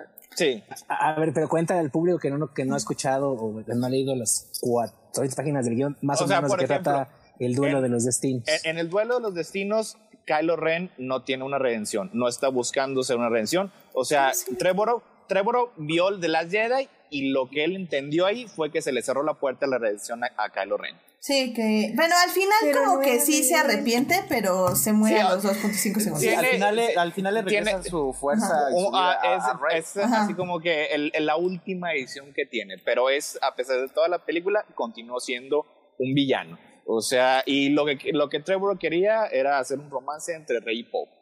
Sí, que Este- era un dame rey, dame rey. O sea, o sea por, e- por eso específicamente le pidió a Ryan Johnson que se conocieran al final de la Jedi. Y era, era algo común, así como Johnson le había pedido a, a- a Abrams que pusiera a R2 al final de la película. O sea, Ujú. hubiera sido Oh. mejor, o sea, porque Ujú. Trevor vio The Last Jedi y le dijo, ¿sabes? Sí la voy a continuar. Pero a lo mejor yo entendí otra cosa distinta. Sí. O sea, Creo que, creo que hubiera sido mejor, o como hablábamos hace, hace, uno, hace tiempo, menos doloroso, Hubiera en el sido menos aspecto en que eh, durante todo el guion Rey seguía siendo rey de, de ningún lugar, rey nadie, rey no one. Ella había ya evolucionado como una Jedi, ya tenía un- una fortaleza. había Tenía un entrenado por sable sí construido misma, por ella. Tenía un sable construido por ella y Ujú. no, su poder venía, ins- insisto, venía de ella misma.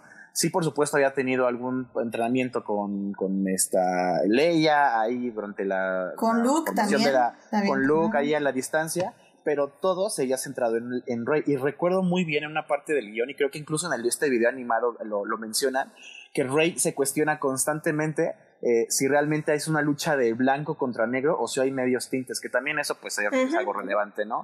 Entonces creo que si a mí me haces esa pregunta, hubiera sido mucho mejor, bueno, hubiera sido mejor tener un Duel of the Fates y sería, hubiera sido menos doloroso para mí como, como fan y como espectador de un personaje de Rey, que Edith acaba de mencionar todas las razones por las cuales uno se siente traicionado con The Rise of Skywalker, porque la, la hacen menos como, como personaje, eh, le dan un arco completamente distinto al que se había desarrollado, porque como personaje femenino, que hoy en día es muy importante tener personajes como ella, le quitan toda esa ese female gaze que estábamos platicando anteriormente y que otra vez viene a depender de la sangre de un hombre, de un linaje, de, de, de los demás. Entonces, ah, me acuerdo muy bien que durante todo este proceso de, de luto, que yo lo voy a llamar así que hemos tenido, esta Edith nos recomendó esta, esta función o esta forma de, de leer a los personajes femeninos a través del, del viaje de la heroína de, de Maureen Murdoch. Yo lo estoy leyendo actualmente y tiene completamente sentido que todos nos, nos sintamos traicionados, porque si bien el viaje del héroe que Campbell hizo hace tantos años tiene su, su propia estructura para los hombres, para las mujeres es completamente distinto. Es, tiene distinta, sí. Mucho valor, por supuesto. Y, y, o sea, si tú tienes el ejemplo claro, tienes por un lado a, a, Rey, que todo iba perfecto, que The Last Jedi la reinventa como personaje, como protagonista. Todo lo que acaba de mencionar Edith es precioso ver en The Last Jedi. Y al final tienes todo el contraste de otra vez vamos a, a hacerle su chonguito y va a tener que preguntarle todo su ropa a, blanca. Luke, su ropa blanca Es que el Rey, Rey ahorita en Rise of the Skywalker es la Madonna Virgen. Es una mujer que representa la pureza, 100%. Sí, tiene la tentación del mal, pero nunca se lo cuestiona, nunca siquiera duda. Tiene sus momentos de enojo, pero al final del día regresa a ser pura. Tiene su beso de, pur de pureza y al final del día nunca rompe su virginidad. Eh, su amor eh, muere y ella se convierte en una monja, en un... Y lo ha dicho J.J. Abrams muchas veces. Y lo dijo, de hecho, ayer. o sea, dijo, tontería. Rey es un vessel, es un envase, ¿cómo se le diría vessel? Es un instrumento. Envase. Instrumento. Un, es, es, es, envase, sí. Es un receptor. Como recipiente. Es un, un receptor, un recipiente de Luke y Leia. What the fuck that, o qué sea, estupidez. ¿Qué es Ella eso? es todos los Jedi. Qué estupidez. No puede ser posible. Y Bueno, de que- ser monja, pues los- todos los Jedi son monjes, ¿no? Pero es que es el punto. Pero ese es el desde, punto. Desde, desde The Last Jedi, Luke Skywalker en su exilio le explica a Rey que eh, en la Que cima de su era- poder, en la arrogancia de los Jedi, los llevó a creer que ya los dominaban toda la fuerza. O sea, me, me encantó ese diálogo. Creo que es el que tiene uno de los mayores valores y que realmente unifica las dos trilogías, tanto precuelas como originales. Teniendo a un Luke Skywalker avejentado, muchísimo más sabio, pero roto al mismo tiempo, diciendo: No, los Jedi están mal, los Jedi son arrogantes, creyeron que tenían todo el control, esa arrogancia los cegó y los llevó a la oscuridad, y por eso los Jedi tienen que terminar. que es de lo que se Corte- tratan las precuelas, básicamente. Claro, corte a. Ay, yo soy todos los Jedi y todos los Jedi del pasado quiero escucharlos y obtener su sabiduría. Cuando claramente, hace unos un año, Luke Skywalker le dijo a Rey que eso no era lo, ideal. Entonces, no, no entiendo de qué manera, no sé si es algo ya, hablando ya desde un espectro del marketing, que eh, se, sería, eh, no sería beneficioso para una empresa como Lucasfilm Disney quitar el nombre de los Jedi o dejarlos de poner en un pedestal. Eh, quizá aquí Chris Terry y J.J. Abrams dijeron, no, los Jedi siempre van a ser los Jedi, y por eso después una alta república en el que veamos ahora nuevas películas a los Jedi en su prime time, y, o sea, no sé Sí, si para volverlos a amar, Pero el, básicamente. mismo Exactamente. Luke, pero el mismo Luke Skywalker en The Last Jedi dijo que él no era el último Jedi y que los Jedi iban a seguir. Entonces, digo, Pero una nueva generación de Jedi, un niño de la Sí, que... y estaba con Rey, obviamente, ¿no? O sea, este.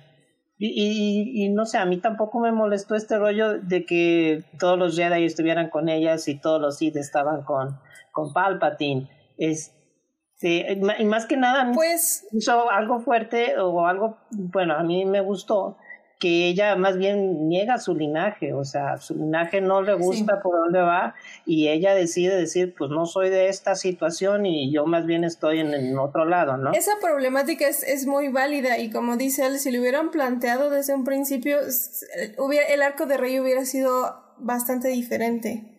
Y válido también. O sea, creo que, creo que esta idea de negar tu sangre era muy interesante. Pero, oh, oh, Y es muy de Star Wars también. es muy Star Wars, pero, ah, curioso, dato curioso. No, la idea de negar tu legado la estábamos teniendo con Kylo Ren. Exactamente, o sea, ya estaba ahí. Exacto. Y es que ese también es mi problema con The Rise of the Skywalker, porque ¿por qué se llama Rise of the Skywalker? No se llama así. Sí, O sea, Rise of Skywalker. Ah, bueno, ¿por qué se llama Sky? ¿Por qué el nombre tiene un Skywalker cuando tú Skywalker no lo pelas? O sea, él que es el Skywalker. Y la única manera en la que el Skywalker del título asciende es para morir. En un Morir. sacrificio muy válido, darle tu Sí. vida a tu alma gemela. Precioso momento, muy azul a mi gusto, pero bonito de todas maneras. Pero Dios, o sea, el ascenso tiene que ser algo más allá, no solo, y también le hemos platicado constantemente, no se trata de una redención, porque redimirse es muy fácil. Ay, perdón por todos mis pecados, eh, ya soy bueno, sino una expiación. una expiación es lo que alguien necesita. No, ¿cuál es el valor de que al final de, de, de, Regreso del Jedi, que para mí es mi favorita por siempre, si Darth Vader este, se muere, eh, le dice, dile a tu hermana que tenías razón, y la galaxia, los Ewoks bailan, pero si Darth Vader hubiera sobrevivido como en los, estos cómics de Legacies, se le hubiera hecho un juicio, se le hubiera puesto a prueba y le hubieran tenido que mandar a la cárcel o él hubiera tenido que encontrar una manera de limpiar todas las vidas que, destruyó y todos los sistemas estelares que eh, masacró durante su vida. Ahora, poniéndolo en contexto con Ben Solo, que ya desde el final de, o mediados del tercer acto ya había encontrado una redención, fine, llega, se redime, y ayuda a Rey a, vencer a los estos Knights of Rain y a los, eh, los Guardias Rojos, pero el verdadero valor para una, una evolución en la narrativa de Star Wars no solo era un Ben Solo eh, eh, redimido, sino un Ben Solo que junto con Rey, o de manera individual, si así hubiera sido, hubiera encontrado una expiación, ya sea él navegando como forajido en la galaxia, salvando vidas o entrenando Jedi, lo que hubiera sido, porque esto sí nos lo fueron construyendo. Desde el momento uno, desde The Force Awakens, teníamos a un... A un, sí, teníamos a Lord Santeca, desde el momento en que tiene esta duda de matar o no a Han Solo y que ya no hay vuelta atrás cuando lo hace, ahí ya está la, duda sembrada. Película 1, película 2, todo de Last Jedi es él, entre el bien y el mal, destruyendo su casco, no asesinando a Leia y al final eh, uniéndose a, Rey, obviamente por un beneficio propio de él tener un control, porque tenía sentía este conflicto aún que vemos en los cómics, de yo soy un, el, heredero del legado de Skywalker y, Organa y solo, y yo quiero ser más. No, yo quiero ser yo, que también es válido. Que por supuesto es también válido. Y para, esta, y para esta tercera, lo lógico hubiera sido, ok, dejo a un lado este alter ego que yo he construido de una manera negativa, que es Kylo Ren. Yo soy Ben Solo, príncipe de Alderaan. Voy a tomar eh, cartas en el asunto, voy a salvar a mi, a mi alma gemela en un primer nivel. Y segundo, si llego a la base rebelde, que me sometan a juicio o, o, que no me juzguen, si también Paul Dameron en, esta nuevo, en este nuevo arco que le dieron, también él es un este, es un forajido o fue traficante de especias y Finn fue Stormtrooper y todos tienen, y todos tienen un, pasado turbio, bueno, que a todos se les mira con la misma vara. Entonces yo creo que la lógica y lo que se fue construyendo con Kylo Ren, además de que es uno de los arcos y de los personajes más interesantes en esta nueva trilogía, nos iba a llevar a este punto en el que sí él eh, encontraba redención, pero también expiación, que es lo más importante, no solo en la ficción, sino en nuestro día a día cada vez que nosotros como personas y como seres sociales tenemos, cometemos un error y pedimos perdón, no basta con pedir perdón, no basta con pedir una disculpa, sino que tenemos que resarcir ese error que hemos, que hemos cometido. Para mí, eso era parte importantísima de Kylo Ren y lo, lo destruyeron completamente al matarlo. Ahora, como fan puedo decir, sí, no me gusta que haya muerto él porque se dieron un besito y me hubiera encantado ver a, a pequeños Ben Solos y a pequeñas Reyes ahí corriendo por Naboo, siendo felices para siempre, pero ya como una, como una audiencia que soy, como una persona involucrada en, ciertos giros que tienen que ver con el lenguaje audiovisual, para mí el, lógico o la evolución completa de Ben Solo hubiera sido una redención junto con una expiación. Y ya ni siquiera hablemos de Finn liderando una secta de Stormtroopers y todo lo demás. Liberando Stormtroopers. Liberando, espérame, perdón, liberando niños secuestrados, separados de sus familias, convertidos eh, en soldados. En soldados sin que ellos lo quisieran. Exactamente. Entonces, para mí eso hubiera sido, eh, de, todas las malas decisiones que se tomaron en The Rise of Skywalker, yo hubiera, insisto, como Edith dice de Palpatine, yo hubiera dejado pasar todo, todo el ritmo de la película, todas las escenas innecesarias, toda esta búsqueda de, de wayfinders y demás, sí hubieran mantenido a Ben Solo vivo, pero justificado con una expiación. Es que creo que aquí hay algo que tenemos que mencionar, que es algo muy Game of Thrones y que de hecho es algo que el fandom está comparando mucho, Game of Thrones con el final de Rise of, Sky, Rise of Skywalker. Lamentablemente. Que es romper la rueda. Esta se dijo desde un inicio, Disney dijo, la novena película de Star Wars es, la es el último episodio de los Skywalker. ¿Y qué uno imagina con eso? Que se va a romper la rueda. Que ya no va a haber emperador. Sí, estoy de acuerdo. Yo estuve 100% de acuerdo con que regresara el emperador siempre. eh, que ya no hay violencia, liberar obviamente a estos niños secuestrados convertidos en soldados. Y sí, la muerte de Ben Solo rima con la muerte de Anakin Skywalker. Pero ¿qué es romper la rueda? Es eso, es no redención, es expiación. Y creo que la mayor decepción de esta película es eso. A mí me prometieron, Disney me prometió el final, el final de los Skywalker. Y en esta película no acabó absolutamente nada. No.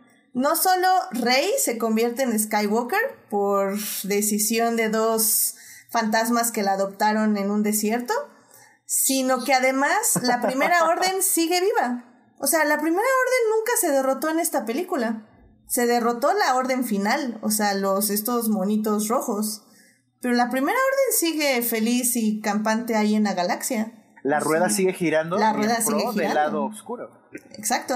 Pero ahí estaban todos, ¿no? La primera orden ahí estaban. Yo, yo entendí como que ya al final se, se mezclaron. La primera orden se Pero ¿cómo iba a llegar la primera orden ahí? Pues Todos estaban ya. pero aquí es volver a lo mismo. Aquí estamos asumiendo, pero lo que la película nos mostró fue naves de la orden final cayendo. No, pero pues ya estaban todos los de la primera orden ahí. Yo no vi a, yo nada más vi a Pride, no vi a ningún otro. representado en el, Allegiance General Pride. Pero es que no tiene sentido. me gustó mucho, pero no. Es que, es, que piénsenlo, piénsenlo estratégicamente. ¿Por qué llevarías a todas tus naves de la primera orden a que se junten con las naves de la última orden para luego que todas tengan que volver a salir de ese horrible lugar para la galaxia. O sea, estratégicamente no funciona. Mejor dejas a todas tus naves de la primera orden afuera y que se unan las naves de la última orden. Pero yo entendí que tenían las naves, pero no tenían la tripulación. O sea, algunos tenían, este, el emperador tenía las naves, pero necesitaba la tripulación de no, la sí No es cierto, se no, no, no, no, supiste en las entrevistas que hubo orgías entre los seguidores de Palpatine y es así como se reprodujeron y, tenían, tenían miles de soldados que eran hijos de los seguidores de Palpatine. Yo sigo queriendo, yo sigo queriendo el sitcom de Sith Eternal. No, gracias. Que, que eso, eso, es canon, eh, querido público, lo dijo J.J. Abrams en una entrevista.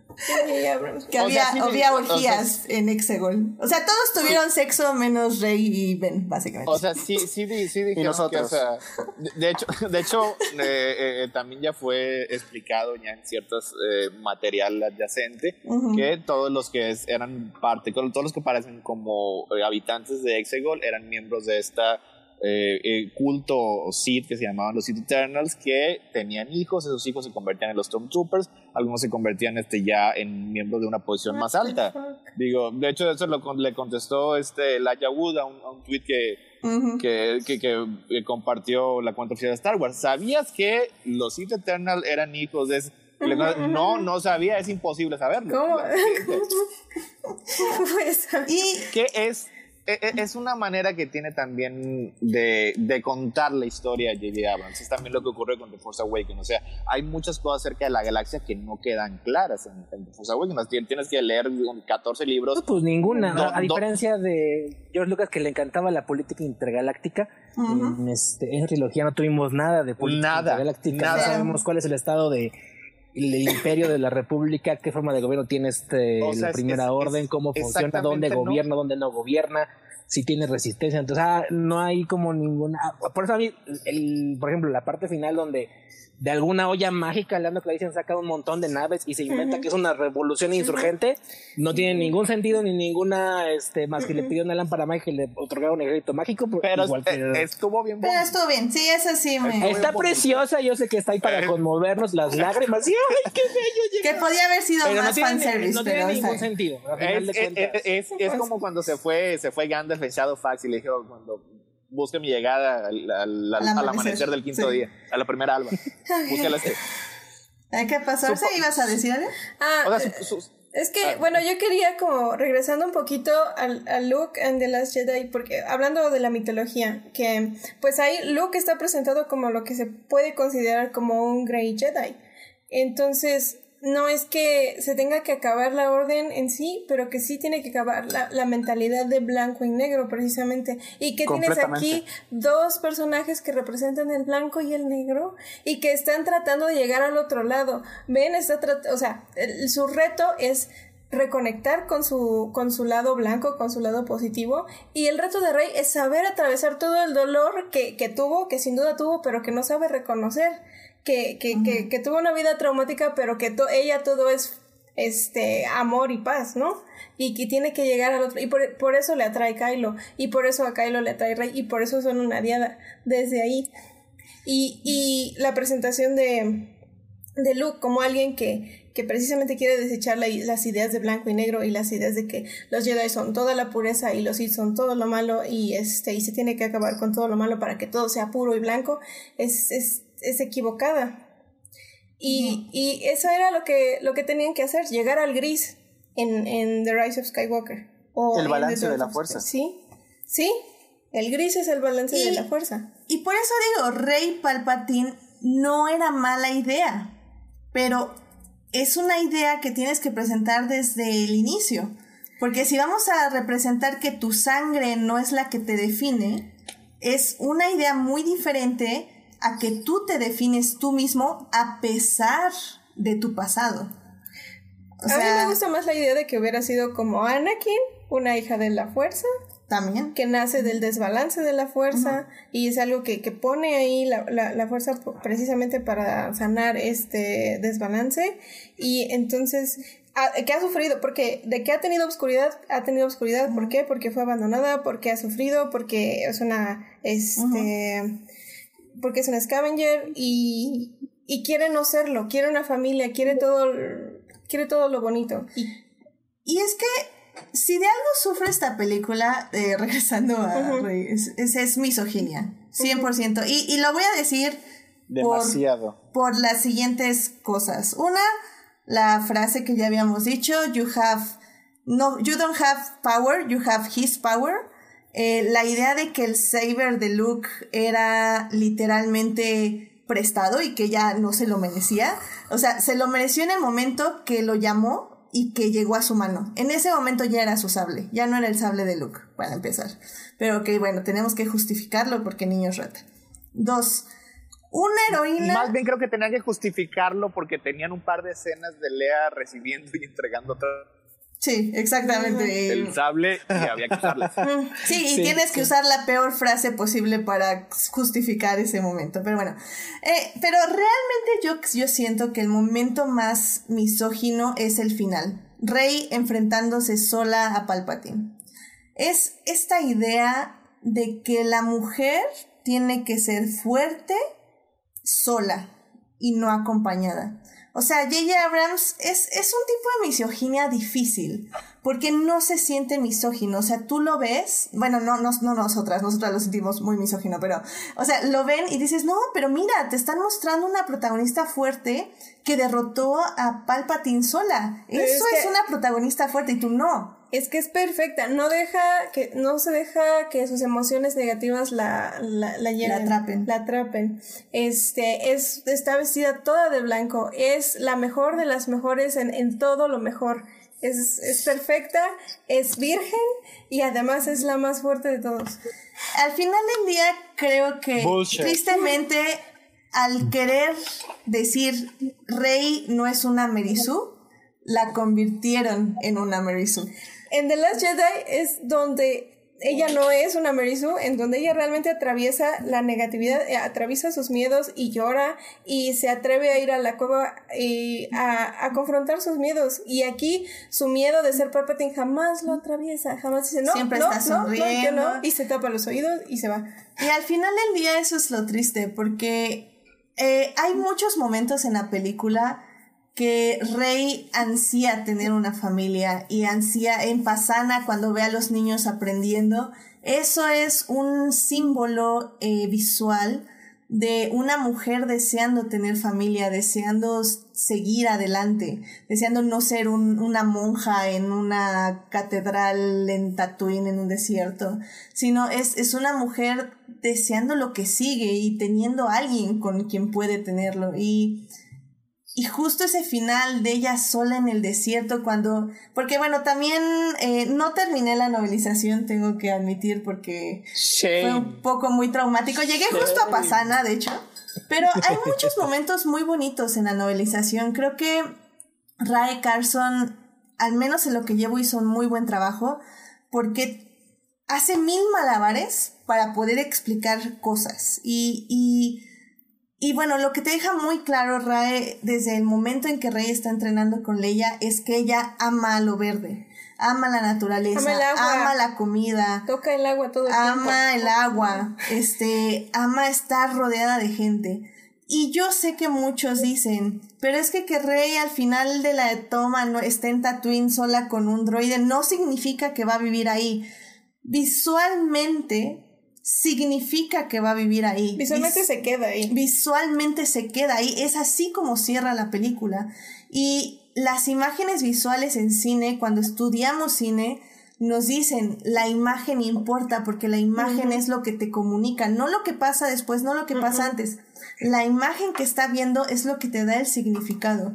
Y si Rey al final está sola en un desierto es porque se queda metafóricamente sola en un desierto. Y eso es creo que lo que más nos dolió con este personaje, porque era un personaje femenino que estaba viviendo lo que ya decíamos, el, el, el, camino de la heroína. Estaba descubriendo no solo su sexualidad, sino su fuerza, su, su lado oscuro, su lado virtuoso, pero al mismo tiempo tenía dudas. Bueno, ya lo dije hace ratito, pero el punto es ese. O sea, creo que Ryan Johnson nos dio todo eso. Y esta Rey literalmente o está sonriendo o está con una mueca tratando de sonreír viendo, o sea, al, al infinito. Hay, hay un meme que está Rey, la, la última toma que vemos de Rey, el último close-up, y nada más dice screaming internally, eh, gritando internamente. Porque sí, o sea, ni siquiera la última toma de Rey está sonriendo. O sea, la ves sonreír cuando ves a Kylo Ren. Y bueno, a Ben Solo. Cuando ves a Ben, ves a Ben Solo, es una sonrisa sincera del corazón que Daisy entregó en una gran actuación. ¿Y cuál es la última sonrisa que muestra en el desierto? O sea, labios apretados, este, de esa sonrisa que realmente es de que no quiero llorar. Básicamente es una sonrisa de no quiero llorar porque me siento horrible. O sea, y es así como muchas lo interpretamos y es terrible y súper triste para nosotros. Yo, perdón, yo la verdad es que lo vi completamente diferente. Y yo por eso es que no salí devastado. O sea, para mí, aunque se está ahí en el, en el desierto de Tatooine, que fue donde todo comenzó y se, y se cierra con, con los dos soles de Tatooine que te vuelven a dar la onda de que ella está más ligada a los Skywalker aunque no sea su sangre, pero pues tienes tus ideales y puedes pertenecer a quien sea y que no estás solo por lo mismo, para mí no, no se me hizo, no se me hizo así, o sea, no lo, no lo vi así como tú lo viste, pues. Sí. Y, más que nada también, algo que se me hizo a mí, siendo fan de Star Wars, eh, que se me hizo algo muy bonito, es que ella hizo su, su propio lightsaber que todo Jedi tiene que hacer y por eso para mí yo sí aceptaba de que este, este sable es de, no es el tuyo, es el de Luke. Pues sí, era el de Luke. Y, y este es el de ella. Al final de cuentas, ella encuentra su camino y, y todavía el color que le ponen, que es amarillo, este, a mí sí, sí me gustó esa, esa parte. Es por eso, digo, estoy entendiendo por qué a ti no te gustó. Los entiendo a ustedes tres más que nada. Bueno, a Christopher ya lo había entendido desde hace mil años, ¿no? Porque ya todos los días se ahí en el chat, sacaba su veneno, Este, pero los entiendo por qué no les gustó. Este, nada más yo no, no comparto ese punto de vista, ¿no? Porque para mí me dio otras sensaciones, para mí me dio otro sentido al que ustedes este, están haciendo. Y, y para mí sí, sí, sí tuvo sentido el sacrificio de, de Kylo, este, de eso de expiación, pues qué más que con tu propia vida cuando ya no tenía que hacerlo, porque ya Rey ya estaba muriendo, ¿no? Este, estaba muerta. Estaba muerta. Ya estaba muerta. Ajá, bueno, según según Terrio estaba durmiendo, pero bueno. So much fun. Pues sí, ya estaba un poquito antes de la luz. pero bueno, sí, pone que sí que aparte que ya estaba muerta y él transfiere su vida hacia ella, entonces este, pues para mí fue suficiente, ¿no? O sea, eh, entiendo todo lo demás que, que, le dicen, se me hace también una, una, historia padre la que han contado que les hubiera gustado ver, pero pues ya que no pasó en la pantalla, yo sí estoy perfectamente tranquilo con esta. Repito, para mí no es la mejor película de Star Wars, no es la que más me ha gustado, para nada, ¿no? Este, no sé, está, está en la parte de abajo de la mitad de la tabla, ¿no? Pero pues tampoco salgo enojado, ¿no? O sea, no salí enojado con las precuelas, que no me, que, que sí no me gustaron, que fueron muy criticadas también en su tiempo. Este, pues menos voy a salir de, de esta, de esta trilogía. Y a mí lo que, bueno, este, hago un razonamiento así medio profético que quién sabe si va a suceder o no pero es por las cosas que he visto que como han pasado en los años, es que, por ejemplo, ustedes este, pues son, son fans jóvenes al decir que se hicieron en las precuelas, ¿no? Sí, bueno, yo sí, no. Pues sí, ah, sí, bueno, sí, sí, Es que es, es, es omnipresente esta, esta saga y, y creo que eso es lo importante. Creo que todos Ah, y este es un punto que quería tocar. Este, creo que todos participamos en Star Wars de una forma o de otra. Al final, por ejemplo, este, esta escena de Tatooine al final, este, está hecha con toda la intención de que los fans se sientan así, de que Rey vea lo que ellos ven, de que el presente vea lo que ellos adoran, lo que los fans del pasado adoran, que es este, donde la fantasía comienza en Tatooine y y en ese sentido, o sea, es como una especie de homenaje y, y lo que ustedes quieran, pero en, en, el, en, la, historia, en la narrativa, traiciona al, al, personaje que está ahí. Eh, podría funcionar como si estuviera a mitad de la película, si hubieran tenido que ir a Tatooine a mitad de la película y estuviera ahí ese, ese paisaje y estuviera ese homenaje ahí, pero no, es donde dejan al personaje, es donde cierran su, su, su viaje y es ahí donde nosotros sentimos que, que ella merecía algo mucho más trascendente. Es, que, las, las cosas tienen que significar algo para el personaje. O sea, ¿por qué el final de Luke y su muerte significa algo cuando ve los dos soles en acto? Porque para él significan algo. ¿Qué significan para Rey los dos soles?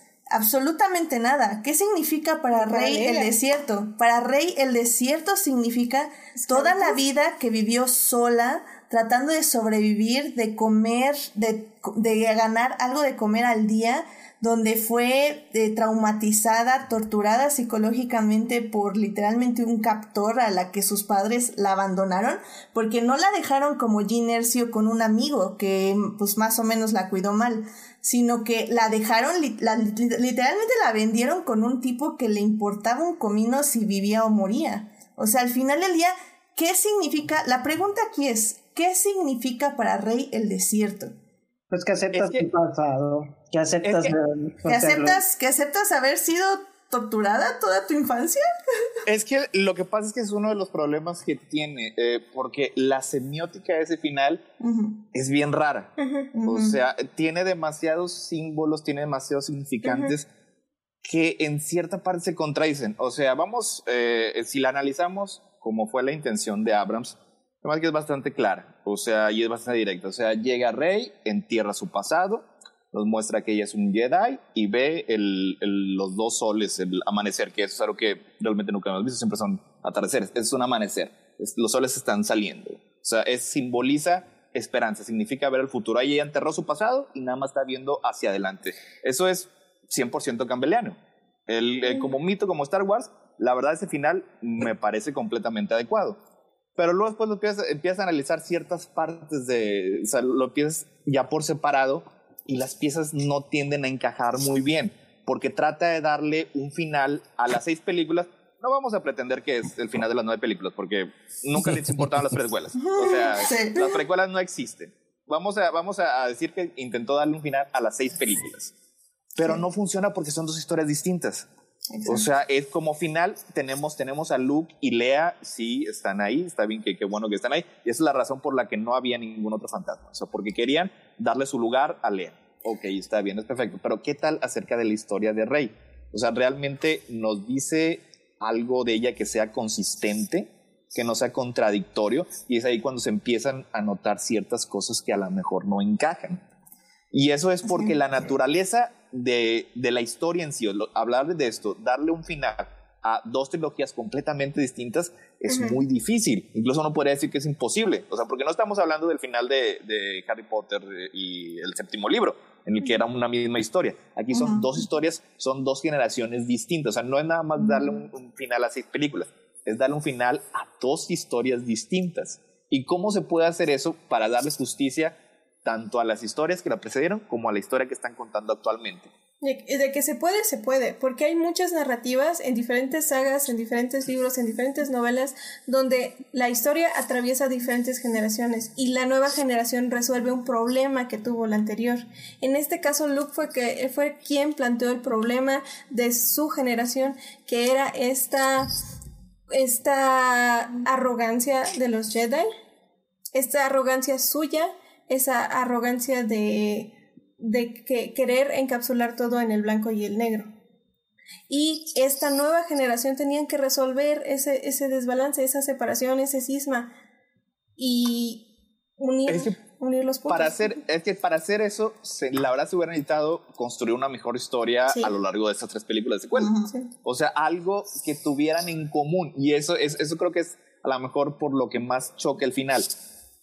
Tatooine y Rey no tienen nada en común. Tatooine y Lea no tienen nada en común. O sea, Lea, fue esclavizada en Tatooine, gracias. y también Rey, o sea, Exacto, Leia fue esclavizada y manejada como objeto. y ese sable no era de, de Luke, era de Anakin. Acabas de enterrar el sable de Anakin. donde, donde fue esclavizado y mató a miles de niños. y, perdió su corazón. Y donde perdía a su madre. O sea, es como, ¿what? Pero ese precuelas y precuelas, vamos a estar en otra parte. o sea, pudieron haber hecho algún lugar, algún planeta y tuviera una conexión emocional tanto a los personajes de las secuelas como a las películas que tuvieran algo en común. Acabas pero en no existe. Y ya. Justo acabas de tomar un tema bien importante porque eh, incluso ah, Edith y, tú también Héctor, porque uno, están omitiendo las precuelas que para bien o para mal forman parte de la mitología de Star Wars. Y están presentes. y eso están presentes, por supuesto. Y dos, la ausencia de esta figura de Padme en estas eh, secuelas, creo que yo, para mí sí es algo muy relevante porque si bien tienes a Leia como el, personaje que ayuda a Rey a encontrarse con esta parte, no, no sé si femenina o, o con este otro lado de su, de su ser, creo que el, el, haber involucrado a Padme, ya yo quizá yo estoy hablando ya como fan y no como, como espectador, el haber involucrado a Padme en algún momento eh, de la historia o el haber involucrado o haber, mencionado siquiera que ella formó parte de una rebelión, que ella hizo los inicios de, de la Alianza Rebelde o cualquiera que hubieran sido los casos, creo que hubiera sido tan importante como la para Ben Solo como la relación entre Leia y Rey. Y es algo que se pudiera haber incluido en este, pero no en esta última película, no en los últimos cinco minutos. Por supuesto, igual no, también la anterior. Este, que hablan Naboo. Pues Naboo tampoco tiene significado para ninguno de los seis presentes. No, pero al menos es verde. al menos es verde, al menos quiere decir, pero como quiera no, no hubiera cumplido estos eh, no, requisitos que deberían de haber tenido para el final. Y sí. hay muy problema. Y de hecho es bastante atípico a cómo se cuenta una historia de Star Wars. Esto, o sea, de plano, ignorar las precuelas. Este, digo, en, en, el universo expandido que ya lleva tantos años como lleva Star Wars, generalmente lo que hacían es una vez que George Lucas bajaba su montaña cada ciertos años y daba las nuevas tablas de la ley, lo primero que hacían los escritores, los escritores y los dibujantes es, ah, ok, esto es importante, vamos a ignorar todo lo que hemos escrito durante 10 años que no tiene sentido y vamos a incorporarlo. O sea, una vez que ya estableció que era eh, Padme era la mamá de Luke y Anakin, se empezó a mencionar en los libros, se empezó a mencionar en las historias y lo empezaron a incorporar, empezaron a cambiar la continuidad retroactivamente Aquí en este caso no, o sea, de hecho las películas no, no, no, no figuraron, o sea, sí tenemos, eh, mencionas a, los Sith y está bien, ok, este, menciona el Luke en, en The Last Jedi a Darth Sidious y alguna vez mencionaron que utilizaron a clones. Pero más allá de eso, no. La línea de Palpatine también. De... O sea, ¿quién, ¿cómo sabe Rey quién es Palpatine para empezar? O sea, no tiene sentido. Vamos a ver, vamos que es un mito porque, pues, digo, a fin de cuentas, no creo que haya sido un emperador de la galaxia y que nadie ha notado que era un malévolo este tirano durante 30 años, ¿no? Bueno, a, ser como, hablar ahorita de Hitler o de Mussolini o de, y, y de hecho, Díaz. o sea, era, era sí, una, sí. una carroñera y lo que tú quieras, pero una carroñera este, muy interesada en la historia. Pues obviamente luego lo decía, ah, mira, tú eres este. Han Solo. Han Solo, este, El Luke, pensé que era un mito. Yo creo que vamos a asumir que en algún momento sabía quién era Palpatine, pero no, tenía, bien. no tenía demasiada conexión emocional, este, como por ejemplo la tenía Luke cuando, cuando le revela la verdad, o sea, porque él ya sabía que Darth Vader había matado a su papá. Eso era lo que él pensaba.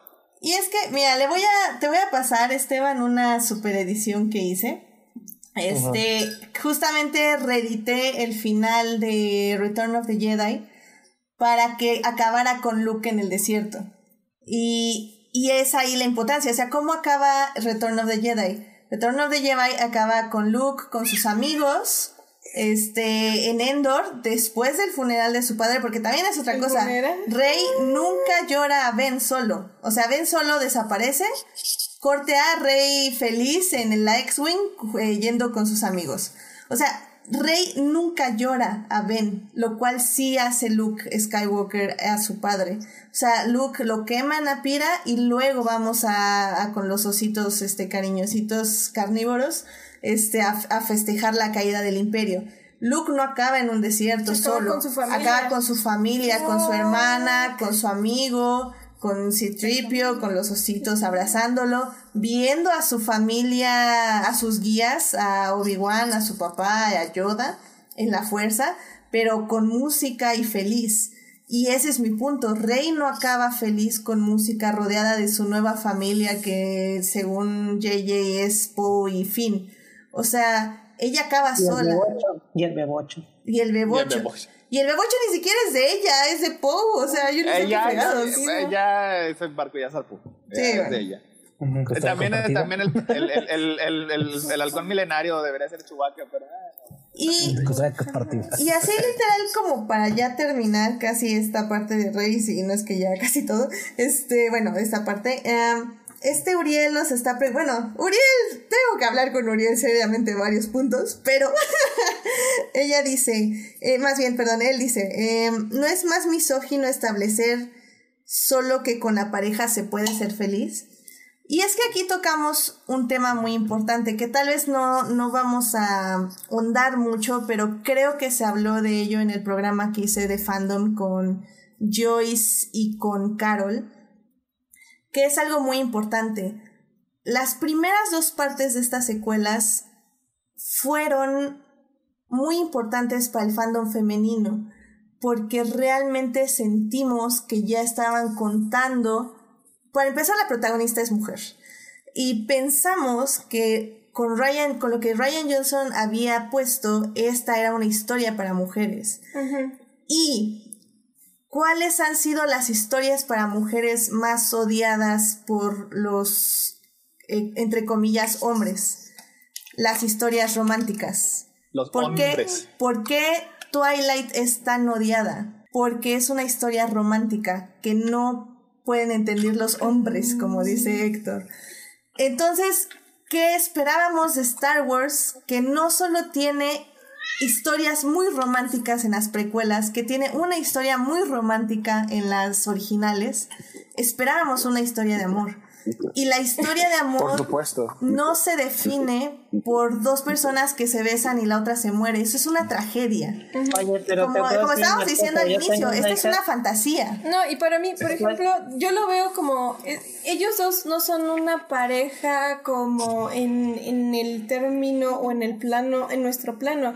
O sea, Rey no se va a convertir en la mujer de Kylo y va a ser como este la propiedad de, Ben ni, ni de nadie. Se trata de un...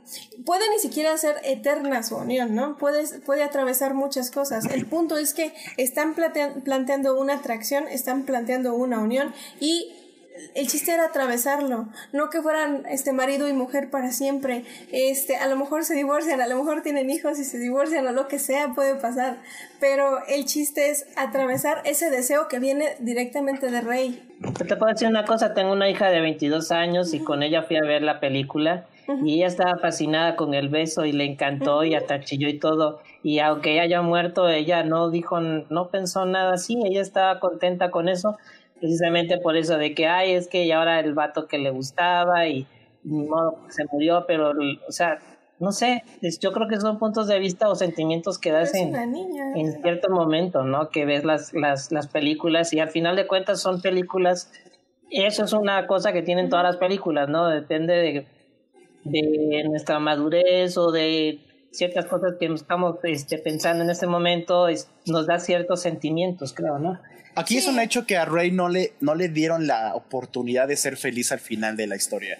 Y eso es muy triste por en muchos aspectos, porque no le dieron la oportunidad de ser feliz eh, en un arco satisfactorio en el que ella era ella misma y no, no venía de ningún linaje no le dieron la oportunidad de ser feliz con una pareja que, como bien dice Arce, podría no ser eterna, no podrían ser marido y mujer, pero que si bien estaban destinados o, formaban parte de una diada, también ellos como seres individuales eran personas muy, muy poderosas e independientes. En ningún momento al final de, de, esta nueva trilogía se le permite a Rey ser feliz y eso es lo que también duele más porque hay otros personajes, ah, hay muchos personajes femeninos, creo yo, hoy en día, que cumplen con ese estereotipo de ser la chica ruda y mala y tratar mal a los hombres, pero también dónde está ese momento en el que pueden encontrarse con su feminidad y con el deseo, como dicen. Eh, yo, yo tengo muy presente, por ejemplo, a Katniss Everdeen, ¿no? Que Katniss en los Juegos del Hambre sufrió un montón, eh, vio morir a un montón de gente, le, perdón por la expresión, le chingó duro, y al final tiene esta oportunidad de sí haber sufrido todo esto y haber liderado una rebelión y haber destruido a Snow y todo, pero al final sí está con el chaparrito este güero y, tiene una vida en la que se le permite ser feliz. Eh, para mí creo que es un buen ejemplo de que sí, los personajes femeninos pueden ser muy rudos y poderosos y pueden ser seres súper independientes, pero eso no excluye que se les permita amar al final de la historia. Y es que es, es eso, al final del ¿qué hemos visto en las heroínas? Eh, hemos visto a Capitana Marvel, que no tiene eh, ninguna pareja romántica. Tenemos a Wonder Woman, que pierde también a su pareja romántica al final de la película. Tenemos a este Black Widow, que literalmente dice que se siente mal y asquerosa porque no puede tener hijos. O sea, ¿en qué, ¿en qué momento? Es que el problema es un problema que no vamos a tratar y que creo que sí ya estamos abordando mucho tiempo, pero ¿por qué es, es encontrar este balance entre una mujer puede ser feliz sin pareja y una mujer puede ser feliz con pareja? Y, y nos quedamos como a ese, esa mitad, porque pon tú que estoy de acuerdo que se haya muerto Ben Solo, pongan ustedes en un universo alterno. ¿Por qué fregados Rey no puede llorarlo? literalmente lo ve dos segundos y termina su O sea, a mí eso es lo que más me dolió. O sea, al final del día, pon tú que Ben solo se muere, pon tú que puedo vivir con eso. ¿Por qué Rey no pudo llorarlo? ¿Por qué Rey no se tomó tres minutos? No, ven, ni tres minutos, medio minuto en derramar unas lágrimas, sentirse mal, respirar y seguir adelante. Hay, hay dos puntos en donde, eh, en donde se demuestra el deseo de Rey. Una, en el momento en el que dice, nunca me había sentido tan sola, y él dice, no está sola, y ella le responde, tú tampoco, están juntos, están el uno para el otro, se, se acompañan. Y son la única compañía que a veces tienen, son, eh, son la única persona con la que se pueden abrir a ese nivel. Y después, cuando ella dice, yo sí quería tomar tu mano, la, la, la mano de Ben, y ahí está donde se plantea su deseo, su deseo de compañía con él, porque, o sea, más allá de la pareja, porque simplemente lo desea, ¿no? Como, como, como alguien, como una persona que es atraída a otra. Y no importa que sea hombre, podría ser mujer, lo que sea. Pero está atraída a esa persona. Y es que tenemos en Disney muchas historias, ahorita estoy discutiendo con Uriel que por qué los protagonistas hombres merecen ser felices con parejas y las mujeres no. O sea, ¿por qué Steve Rogers, después de estar solo durante años, pelear guerras, sobrevivir, puede al final regresar en el tiempo con Agent Carter y amarla por toda una vida? ¿Por qué Rey no? Y es que eso es, eso es algo que, miren, es que creo que al final del día, como ya para cerrar este tema, siento que es eh, que es algo que vamos a tratar ahorita en la tercera parte, que ya va a durar poquito, supongo. Este, pero eh, es algo que creo que The Rise of the Skywalker sí nos dio dos cosas importantes, eh, que son las dos cosas que hemos tratado esta última hora. Eh, la primera es, eh, ¿qué necesitamos de las protagonistas femeninas? Que bueno, que mi respuesta es que sean humanas. Pero bueno, y también qué necesitamos de nuestros protagonistas masculinos. Porque este final habla mucho de lo que los escritores viejos, voy a considerar a J.J. Abrams como un escritor viejo, por supuesto. consideraban que tienen que ser sus finales. Eh, ben solo cumplió el propósito de que mientras te sacrifiques por algo, eh, ya valió toda la pena. Y no pudo ser feliz. Él no fue feliz. Nunca en su vida. Ben solo nunca, en, su vida. Fue torturado psicológicamente por muchas gente, se sintió odiado por su madre, se sintió odiado por su padre, se sintió abandonado por todos, incluyendo todos los Jedi que no se le dignaron a dirigirle ni una palabra de aliento mientras subía el pit. Y al final ella, ¿qué mensaje le das eso a los hombres? ¿Qué mensaje le das a la masculinidad de no puedes, puedes sacrificarte por la persona que amas, pero nunca vas a ser feliz porque el, la mayor parte de tu felicidad va a venir de este sacrificio. ¿Qué, ¿Qué tipo de mensaje le estás dando a los niños con eso? O sea, que eh, mientras seas una persona deprimida, triste y todo, mientras mueras por alguien, ¿valió toda la pena? No. ¿Por qué un hombre no merece la felicidad? Y viceversa, ¿por qué una mujer no puede ser fuerte, puede ser independiente y además puede tener un amor y puede tener un hombre? ¿Qué está, ¿qué nos está diciendo de la feminidad y qué nos está diciendo de la masculinidad de esta película? O sea, son dos cosas que creo que hay que analizar. ¿Por qué Steve Rogers puede ser feliz con Agent Carter y, y Ben solo no puede ser feliz? ¿Es porque Steve, Steve Rogers hizo todo bien en su vida? Entonces, ¿qué pasa cuando tú como hombre haces todo mal en tu vida? ¿No mereces ser feliz?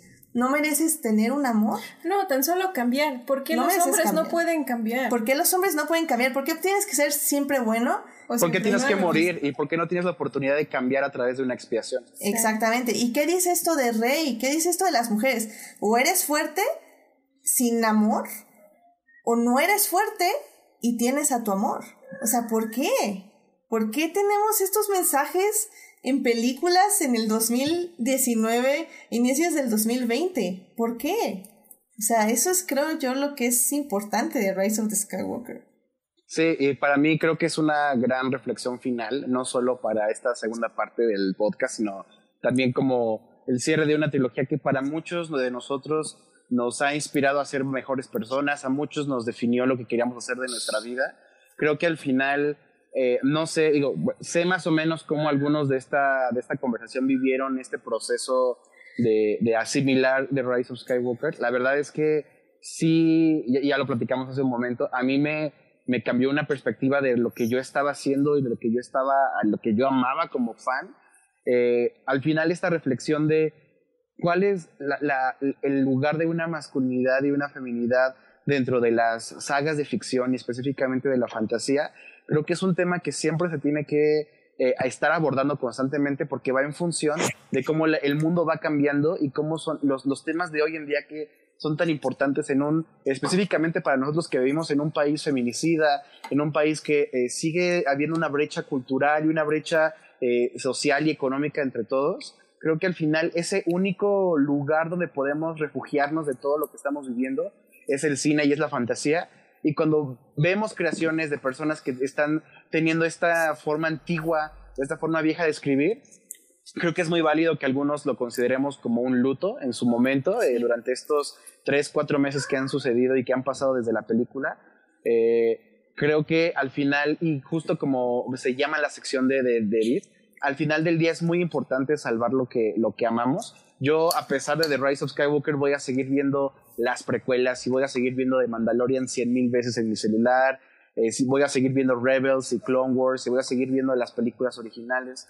Porque al final The Rise of Skywalker no me arruina todo lo, lo, lo increíble que yo he, he, disfrutado de Star Wars, sino que refuerza aquellas cosas que para mí valen la pena eh, disfrutar como cosas positivas y como inspiracional pero también me ayuda a reforzar o, o darle una vuelta o, eh, no sé cómo decirlo, pero me ayudan también a, a, poner a prueba todas esas prácticas que yo como ciudadano, como hombre o como persona del mundo tengo que ir erradicando desde mi perspectiva o desde mi persona para, en este caso, hacer la galaxia un lugar mejor. Pues mira, yo estoy de acuerdo con lo que dicen en ese sentido, así me gusta ese, ese pensar, pues ese pensamiento sí, sí me late y, y bueno, entendiendo lo de cómo ver esas historias en ese sentido, pues comprendo completamente lo que están diciendo, no estoy en contra de lo que dicen. No lo entendí yo así, pero bueno, viendo desde el punto de vista, para eso son estas cosas, ¿no? Para enriquecerla. Yo lo único que me enojé es que en inglés había visto la crítica que decía que it's a messy movie y jamás salió Messi. Entonces. No, Ay. Esteban, ya quieras sacar el fútbol. este. ¿No hay nada que rescaten de The Rise of Skywalker? El Porg estuvo precioso. Ay, Oigan, ah, yo, yo- yo quisiera aquí hacer una, una pausa porque escucho al fondo algo que pues, suena como un pork, pero no sé si es un pork o un gato. Un gato Ah, ya, es que son igualitos los porks. Am, jugando. También, te- eh, también, también, tiene, también tiene opiniones fuertes acerca de la película. Ya, ya también la discutió la otra vez en Crónica.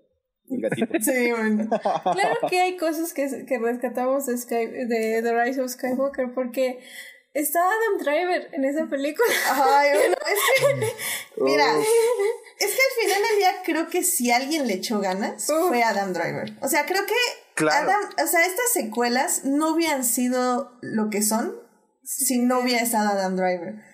Eh, él, a- ahorita justamente hoy salió una entrevista de, con la persona que hizo eh, las coreografías de Rise of the Skywalker. ¿Hoy? Y hoy, hoy, hoy fue. Eh, y dijo que, pues básicamente Adam Driver era quien decía que, que tenía que hacer, que guiños iba a hacer a los movimientos de Han Solo, como él se preparó para su transformación de Kylo Ren a Ben Solo. O sea, si alguien es Stan de Ben Solo, es Adam Driver. Sí. O sea, la verdad creo que eh, Star Wars le quedó chico a Adam Driver. Y personalmente creo que la mejor actuación de Daisy Ridley sí fue Rise of the Skywalker, porque ahí están sus emociones. O sea, las vemos tres cuadros en la película, cuatro cuadros y cortan su cara para otra, para perseguir otro, otra cosa. Pero, pero Daisy creo que, que, por eso creo que es tan obvio lo que ella siente, porque se ve cuando realmente está genuinamente feliz, cuando está preocupada, cuando está triste, cuando se siente culpable, cuando está sufriendo. Y por eso yo creo que su cara al final no es de felicidad, porque ves su cara de felicidad cuando ve a Ben solo, cuando le dice ven y sonreí, con, sonríe. O sea, demonios, esa es felicidad. O sea, Sí. esa es, es, es, es, pur, es eh, bliss, ah, es una bendición este, su, su sonrisa. Dicha. Dicha, muchas gracias. Eh, y al final la película, es- esa, esa no es la sonrisa de una persona que es feliz y que está feliz con su final. Entonces, para mí Daisy es una gran, gran este, actuación. Y bueno, y, al final del día, como dije en, en el podcast de Fandom, eh, para mí lo que me deja más importante Rise of the Skywalker es la comunidad. Um, eh, leer tantos análisis de, de mujeres tan inteligentes, tan versadas en la literatura, en, en, en desarrollo de personajes, ver cómo Rise of the Skywalker impulsó al fandom a escribir, a dibujar, a, a cambiar las narrativas que ellas sintieron, que les escupieron en la cara, ha sido muy, muy, muy este, inspirador, sinceramente. O sea, la verdad, ver su rabia, ver, ver su, su apoyo de una comunidad que también es muy odiada por otros fans, eh, es, es muy inspirador y, y muy duro, pero, pero no sé, o sea, a mí lo que mejor Rise of Skywalker fue, fue realmente ver y analizar cómo funciona el fandom y cómo nos nutrimos de las historias y cómo las historias influyen en nuestra vida y, y, que muchas de esas historias nos salvan la vida a pesar de que los, los creadores y los directores tengan otra idea. O sea, al final del día creo que la muerte del autor es, es una de las cosas más importantes que se han, eh, se han, han resurgido en este siglo. Y lo vivimos con Harry Potter, pero definitivamente lo estamos viviendo con Star Wars muchas personas. Y creo que eso a mí es lo que me deja Rise of the Skywalker. Aunque en el caso de Rowling es porque se ha revelado como una persona. Sí. como que esa, esa es un Y también, y también pasó de Course Child, así que. La que no debe ser gente. nombrada. eh, Pues, por ejemplo, yo hace rato mencionaba esto de que todos participamos en Star Wars de, de diferente manera y Star Wars es diferentes cosas para cada quien. Creo que eso es algo muy palpable, que a pesar de que los niveles de, de pasión o de interés pueden ser muy altos, cada quien lo, lo hace suyo a su manera. Y creo que una de las, como mencionas, una de las mejores cosas que, que deja como que traicionen la historia que tú piensas que, va a tener es que las personas empiezan a, a crear su propia historia, a participar en esta historia y de eso se, de eso se trata. Hay muchas, hay muchas creadoras que es lo que están fomentando este, que cada quien, o sea, que tú si tienes algo que decir, si tienes una manera de, de, en la que participar en este fandom, en esta historia, este, te atrevas a hacerla y que la, que la dejes plasmada en algún lugar porque todo eso forma parte, no es menos válido que, que The Rise of Skywalker, por ejemplo, no es menos válido que, que el canon, precisamente porque estas personas tienen un nivel de entendimiento de la historia de los personajes y tienen un, un vínculo muy personal. No por nada seleccionan tan, quiero pensar meticulosamente, a los autores que, que participan en las novelas, que participan en los cómics. ¿Sí? Yo, yo por eso odio la palabra canon. Este, Ajá. cada vez que alguien dice la palabra canon, a mí se me retuerce el hígado porque haz, haz de cuenta que estás, es- estás diciendo que esta historia imaginaria es menos o más imaginaria que esta otra historia imaginaria, nada más porque alguien le da una, una estampita oficial de una empresa. ¿Podría, si acaso, entender eh, la can- canonicidad si estás hablando del creador original? Pero pues aquí estamos hablando de que entonces solamente entraría en las películas de George Lucas. O Sí, solamente Sí. entra eh, The Lord of the, of the Rings de, de Tolkien. Sí. Más allá de eso, todo es igual. O sea, no importa si alguien algún día un ejecutivo viene y dice, estas historias ya no cuentan. Como quiera siguen siendo lo mismo. Como quiera todas son historias imaginarias. Como quiera todas les encontramos y les damos nosotros un valor.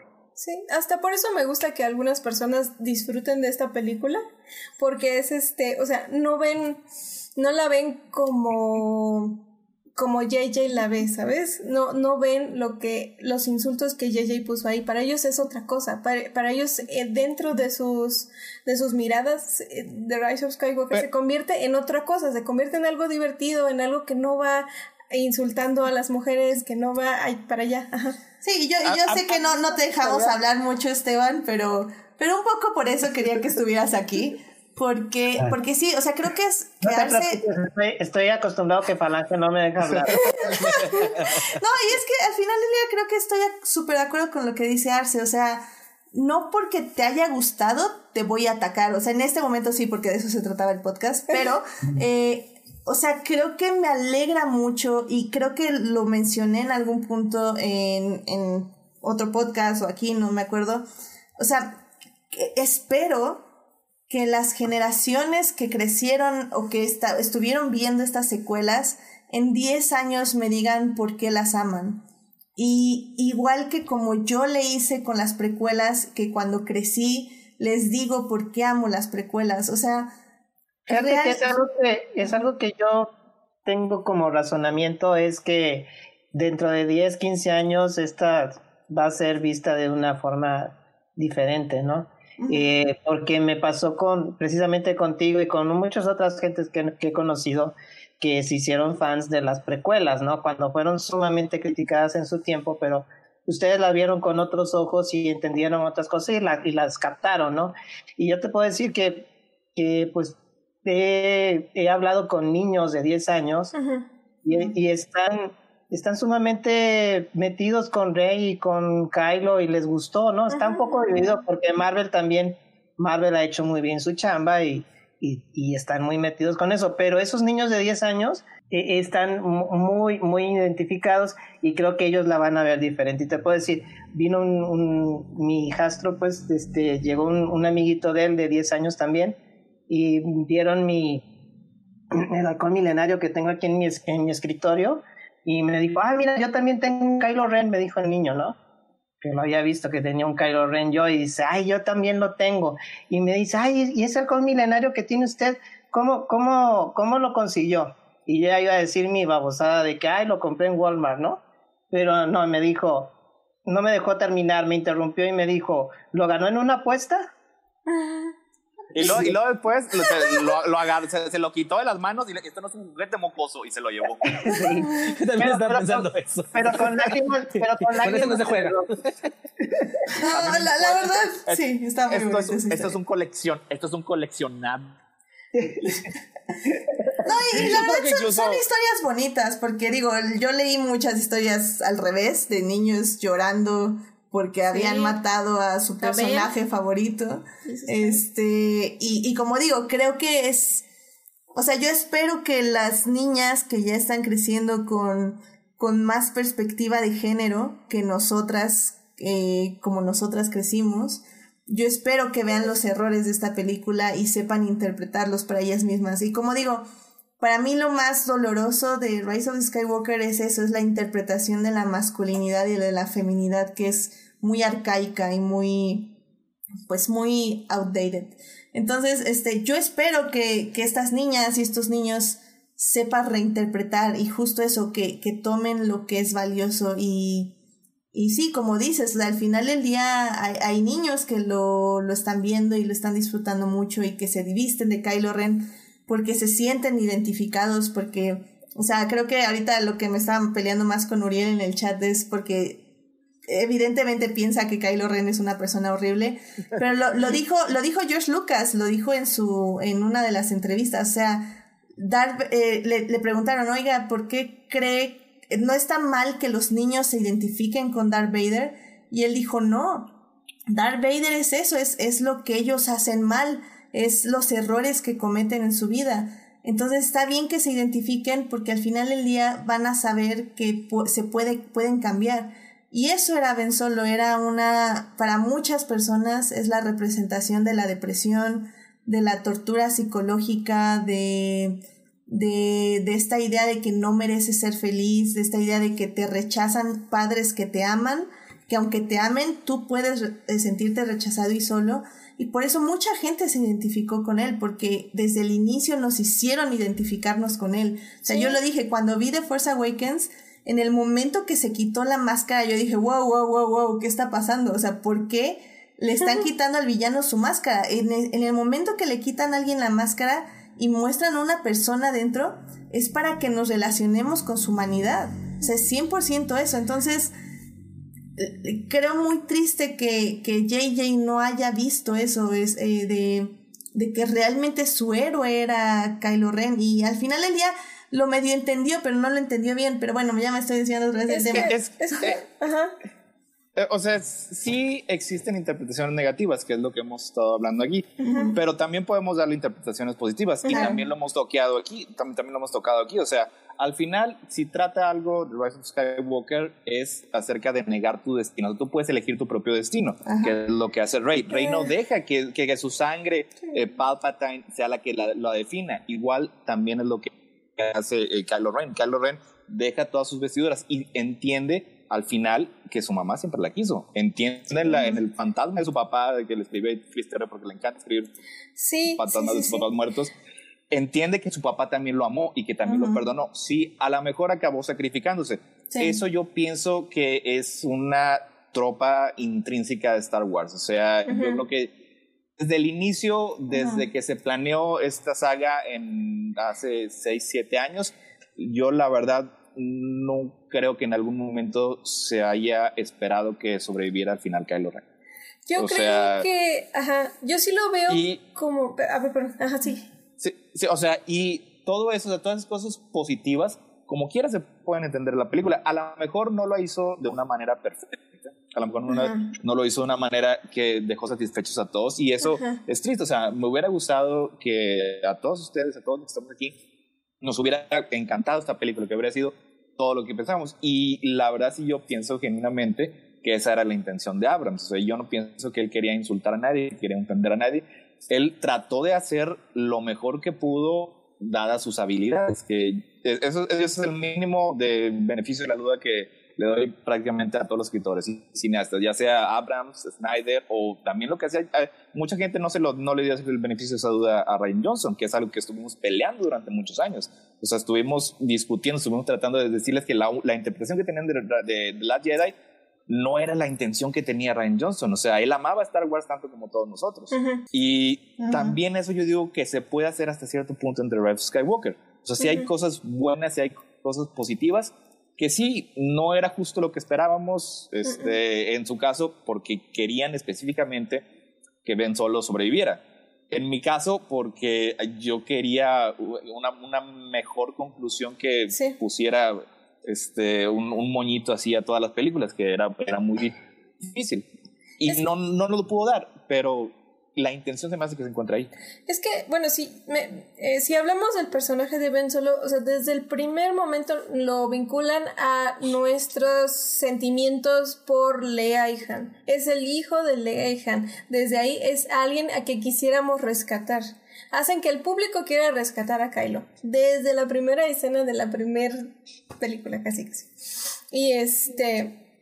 Creo que desde ahí está la idea de redención creo que es una idea que se debe atravesar, pero que no se atravesó de lleno, como que se atravesó así de lado, así de, uy, perdón, con permiso. Y, es ya, que es, es, problemático en Star Wars. O sea, en Star Wars siempre se ha, tendido, se ha tenido la tendencia de igualar la redención con un sacrificio heroico. o sea, hay muy pocos personajes. O sea, y de hecho, si, si no hablamos de usuarios de la fuerza, pues tenemos incluso este, al mismo Lando. Lando se redime después de que los traiciona en Empire Strikes Back. Y para la siguiente ya es un héroe. Calus en, en Rebels es, es, una redención completa. O sea, y, ya acaba trabajando.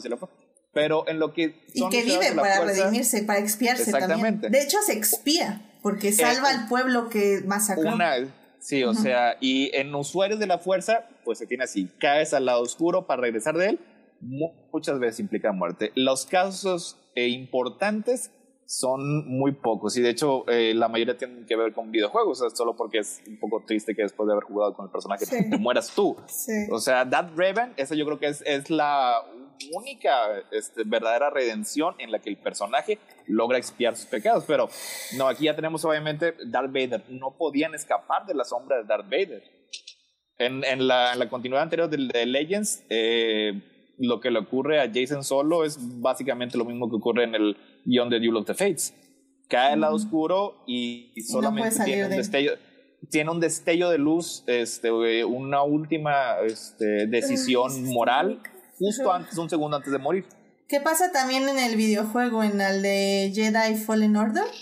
Eh, la villana, que es básicamente una historia pues, muy parecida a la de Rey y Kylo Igual el destello de luz lo tiene al final antes de que la mate Darth Vader. Spoilers a quien no haya jugado. Yo que también creo que. Demonios, no había acabado el juego. Entre más alto te vas en las cosas malvadas que hay de tu personaje, más difícil es traerlo de vuelta y más difícil es darle una liberación. En este punto, pero Kylo no hizo que nada se mal. me hacía más. mató mucha gente, hija. ¿A quién mató? A un pueblo. A un pueblo entero. ¿Ese pueblo qué? 10 personas, 15. Se chuló Mira, Mira, creo que una. aquí lo que, al punto que yo quería llegar es que hay un elefante que no hemos tocado en toda esta, en toda esta discusión y es que aquí parece que no hay una cabeza y sí la hay. Es una señora que gana millones de dólares cada año y es que al final de cuentas Caitlin Kennedy era la responsable desde el principio, de hace cinco años, de diseñar una historia y ejecutarla y decirle a cada uno, fuera Colin, fuera Ryan, fuera JJ, tienes que hacer esto y llevarme a los personajes de aquí a allá. Así como lo hace el tío Kevin con 22 películas, en las cuales al final le pudo poner un moño precioso a su última película, tenía que haberle hecho así, porque así lo hacía George Lucas. George Lucas, sí, a lo mejor Irving Kershner y el otro señor, este, no me acuerdo cómo era, eh, este, dirigieron el episodio 5 y 6, pero él estaba en la nuca respirándoles y diciéndoles qué hacer y a dónde tenían que llevar a los personajes. Y aquí Caitlin les dio manga ancha en la primera película, haciendo que la primera película tuviera deficiencias estructurales que luego quisieron remediar, remediar de mala manera. Una, por ejemplo, es si realmente queríamos que Palpatine fuera la gran amenaza a lo largo de todas las tres películas, lo hubieran introducido en la primera película y no hubieran metido a Snoke, al que luego le dan mucha crema en sus tacos en la segunda parte, y al que al final lo acaban diciendo que nada más era básicamente un monigote o un este pinocho de este de, de, carne, ¿no? Final de cuentas. Y, es que, Entonces, y en ese caso. Ahí sí yo, más que JJ o más que Ryan, yo siento que la principal responsable de todo el desastre es Caitlin Kennedy, que no tiene las habilidades que requiere ser la mente maestra, la showrunner, la arquitecta. Hace rato que, que, decía que este que le recordaba un poco a Game of Thrones, yo pensé que era porque lo decía por tener unos deficientes showrunners, que es lo que le pasó al final de cuentas a la serie. Las sextas temporadas se estamparon porque no tenían a una mente maestra diciéndoles qué hacer que en este caso era George R.R. R. Martin, y que se fueron por la libre porque nada tenían como unos plot points muy básicos. Yo aquí les pasó lo mismo. Y también otra, otra parte de la comparación con Game of Thrones, este, perdón, es de que no tienen escritoras mujeres y por eso pasó lo que pasó al final también. Sí, y ya nada más para, para no acabar, para acabar el punto del principio, si quisiéramos que eh, Kyle se hubiera podido redimir y eh, quedar vivo al final, yo creo que no tenemos que haberlo aventado tan a la oscuridad. Yo creo que no hubiera tenido que matar tanta gente, yo creo que no hubiera tenido que matar a este a Han Solo. Porque entre más lo avientas hacia a un lado oscuro, más difícil para es rescatarlo. Porque no, pero la, la muerte de Han Solo es, es este fundamental para su pase al lado a, a, que, al, regreso a la luz. Y, su regreso a la luz. O sea tenía que matar a Han. pero yo creo que es la más imperdonable. Sí porque sobre todo porque Han no se lo merecía. Sí, se, lo merecía. si Han no, se lo hubiera merecido hubiera sido distinto pero, o sea, creo que no podemos pecar, no podemos pecar en reconocer. Porque, por ejemplo, le podemos perdonar que hubiera matado a mil millones de imaginadas personas en una eh, en un planeta. Él no lo hizo, fue Nos hubieran contado, ¿no? O cosas por el estilo.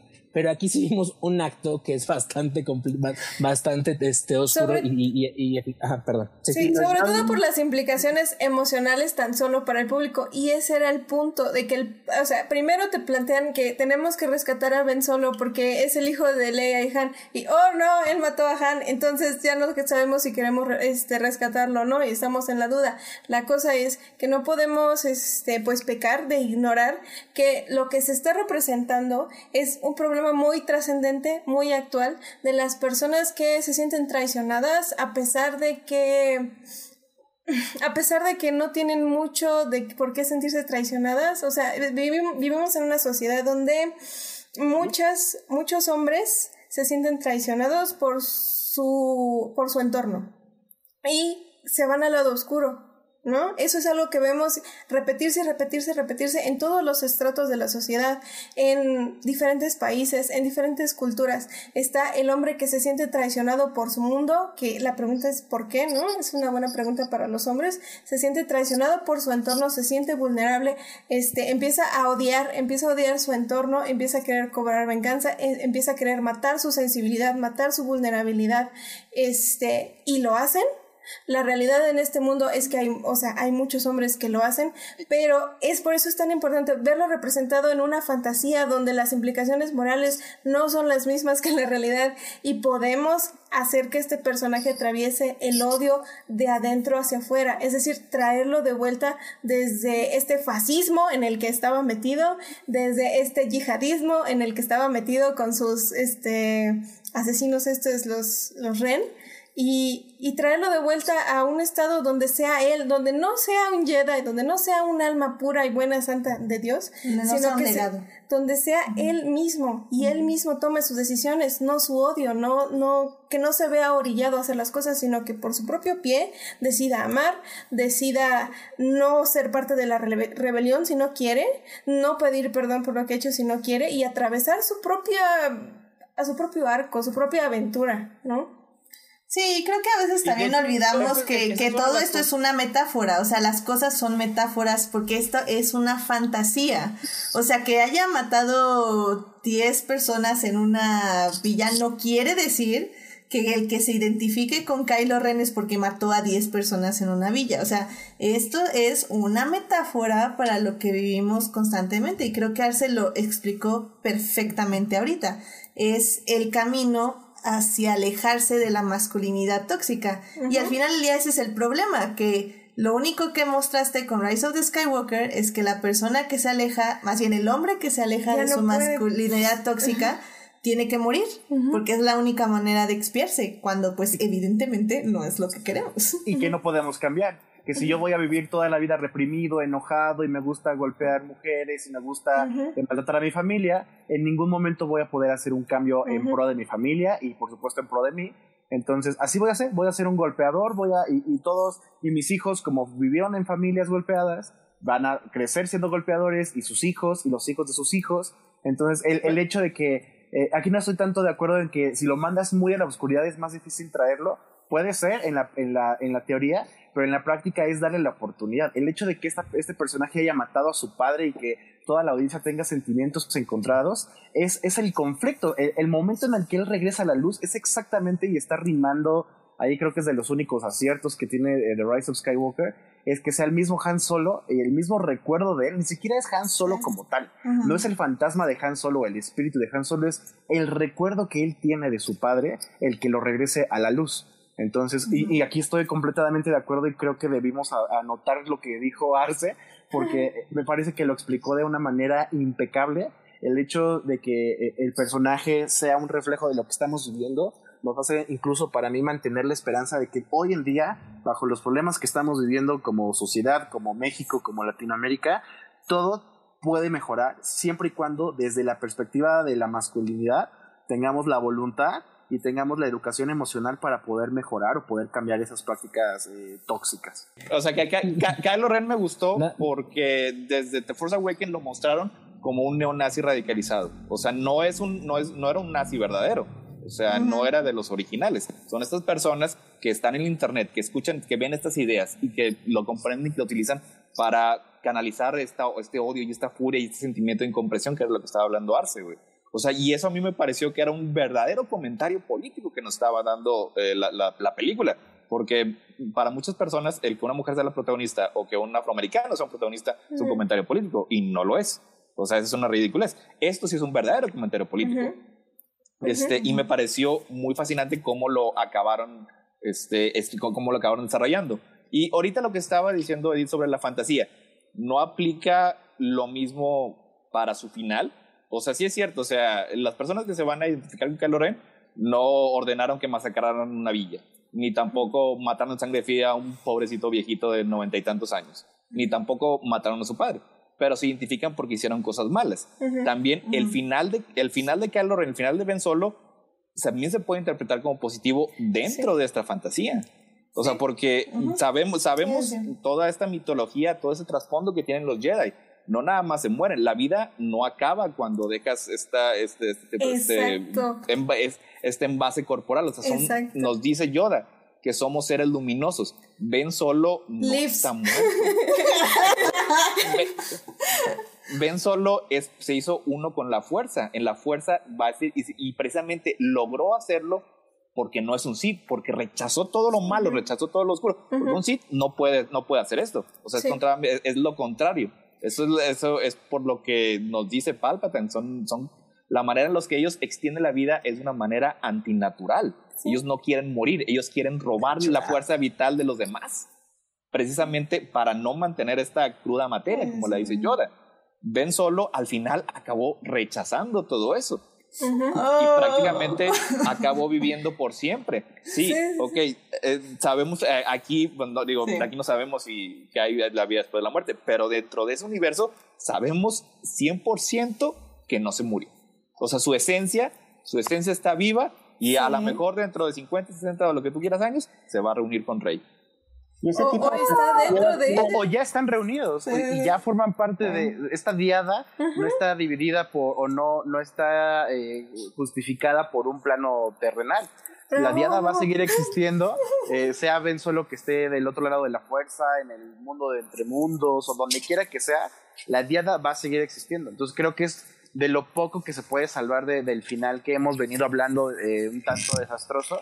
Si ya nos ponemos más estrictos, al final completamente de acuerdo. Ben Solo está, pero no está. Y la diada va a seguir existiendo y no, no hay barreras entre el espacio y el tiempo porque ellos van a seguir siendo eh, un, dos que conforman uno solo o sea, Ben Solo existe. O sea, lo que sabemos de la fuerza de una manera consistente a lo largo de todos los libros de las películas es que es algo verdadero, es algo en los que las personas, si tienen el corazón puro, como lo de, tal vez lo diría George Lucas, pueden trascender a este plan. Correcto. Y al rechazar, y al rechazar toda esta, toda esta maldad que tenía, es, se le permite ascender, que eso es lo que estaba haciendo, así es como yo interpreto lo que estaba haciendo Lea, estaba esperando a que, a que falleciera su hijo para poderse llevar a ese plano. Todo lo de Leia, la verdad, eh, con mucho respeto, no tiene absolutamente nada de sentido. O sea, eso de que interrumpió su entrenamiento para que no muriera su hijo y luego se sacrificó para que su hijo lo pasara. O sea, no, no, no. Pero a mí, lo, eh, a mí sí me gustó mucho lo que hicieron con Leia. Creo que fue, de hecho, quería comentar que es lo que más me gustó de la película. Primero porque fue bien difícil, porque realmente yo creo que si Carrie Fisher no hubiera fallecido, esta, esta película no hubiera pasado. parte hubiera girado mucho más sobre ella. No, y no hubiera pasado, hubiera golpeado a ella. La primera giró mucho sobre Han, la segunda giró mucho sobre Luke y la tercera giró mucho y, tendría que haber girado mucho sobre Leia. Pero a mí me gusta mucho la, la, idea de, de, que en un último acto de amor Leia lo purifica o lo jala hacia el lado de la luz, que es como yo interpreté eh, la, muerte de Leia, bueno, el, coma de Leia. Y a mí me gusta mucho esta idea de, Leia haciendo un, último gran acto de amor por la galaxia y por su propia familia, y salvándolo al lado oscuro o jalándolo hacia, jalándolo hacia la luz. A mí, a mí me encanta la idea de que todo este tiempo, desde que Ben estaba, no había nacido, está siendo influenciado ya sea por Palpatine o por Snoke, por quien sea, por alguien dentro del vientre de, de Lea. Eso es, eso es una historia que se conoce y que al momento de morir, Leia ve esa conexión y la destruye y Palpatine lo siente y hasta lo dice en la película, lo dice explícitamente, este, la princesa de Alderaan arruinó mis planes porque Leia al morir, al unirse a la fuerza, destruye eso que estaba controlando a Ben. Mira, yo, yo, lo veo, o sea, como que al morir, o sea, Lea se sacrifica, o sea, el último grado de vida que le quedaba para romper esa conexión, más no se une a la fuerza hasta asegurarse de que se puede llevar a ella a Ben. Porque esto, esto es algo nada más que dijo George Lucas hace, hace mucho tiempo para e, este, explicar por qué desaparece este Darth Vader. O sea, ya después él dijo que e, ese era un poder que nada más tienen ciertos, ciertos Jedi. O sea, no, no cualquier Jedi que se moría se desvanecía que se lo, este, lo, se lo enseñó a alguien a, a Qui-Gon Jinn, luego Qui-Gon Jinn se lo enseñó a Yoda y Yoda se lo enseñó a Obi-Wan. Pero quedó la reinterrogante. Si todo eso ocurrió después de que se conviertan aquí en Darth Vader, ¿quién se lo enseñó a Darth Vader? ¿Por qué está como fantasma? Y ya lo dijo, lo dijo George Lucas, sí, pues lo que pasa es que los fantasmas de Yoda y de Obi-Wan trajeron el desesperar, se, se llevaron el espíritu. Yo lo veo como que eso fue exactamente lo que pasó al final de, de The Rise of Skywalker. Claro, y lo entendemos nosotros como fans, pero la realidad es que, y lo, estamos retomando desde que empezamos la llama, eh, el podcast, es algo que nosotros como fans sabemos, pero no es algo que se ve en la película. O sea, la gente. Pero, es instintivo, se me hace no, para nada. Un espectador promedio que va a ver Star Wars no tiene ni idea que Snoke y que Palpatine habían influido en el vientre de, de Leia no porque, porque no es algo, es algo que de hecho se podía haber este explorado al inicio cuando Palpatine le dice a Kylo, soy todas las voces que, tienes en tu, que has escuchado en tu cabeza, pero no se explora, o sea, no, no ves que Kylo tenga como alguna así como, oye, ah, eras tú, me enojo, me sorprendo, lloro, es, es eso, es, es creo que lo que hemos dicho en toda la película, ningún personaje puede reaccionar a nada de lo que se le dice. Kylo no reacciona cuando Palpatine le dice que él es el que lo ha estado manipulando.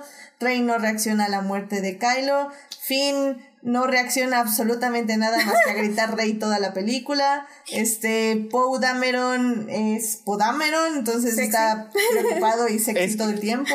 Es que Rise of Skywalker no tiene tiempo para esas cosas. Y esa es una, esa es como que posiblemente la más grande falla que tiene. o sea, no se preocupa en mostrar consecuencias porque está muy preocupado en McGuffins, está muy preocupado en disparos, está y, muy y de regreso, o sea, creo la que... Vaga. La, la, la, daga que te tienes que parar ahí en la silueta para que. Ah, no, no, y no, no, por ejemplo, ahorita, ahorita no mencionamos. Yo nada más me quedé pensando dos semanas enteras ¿Cuánto tiempo tardaron los Sith en acomodar el esqueleto de la estrella de la muerte en, en, en esa vista hacia el acantilado y, hechizarlo para que no se mueva. Hacer algo para que no se mueva exactamente, porque hay unos olones de nervios.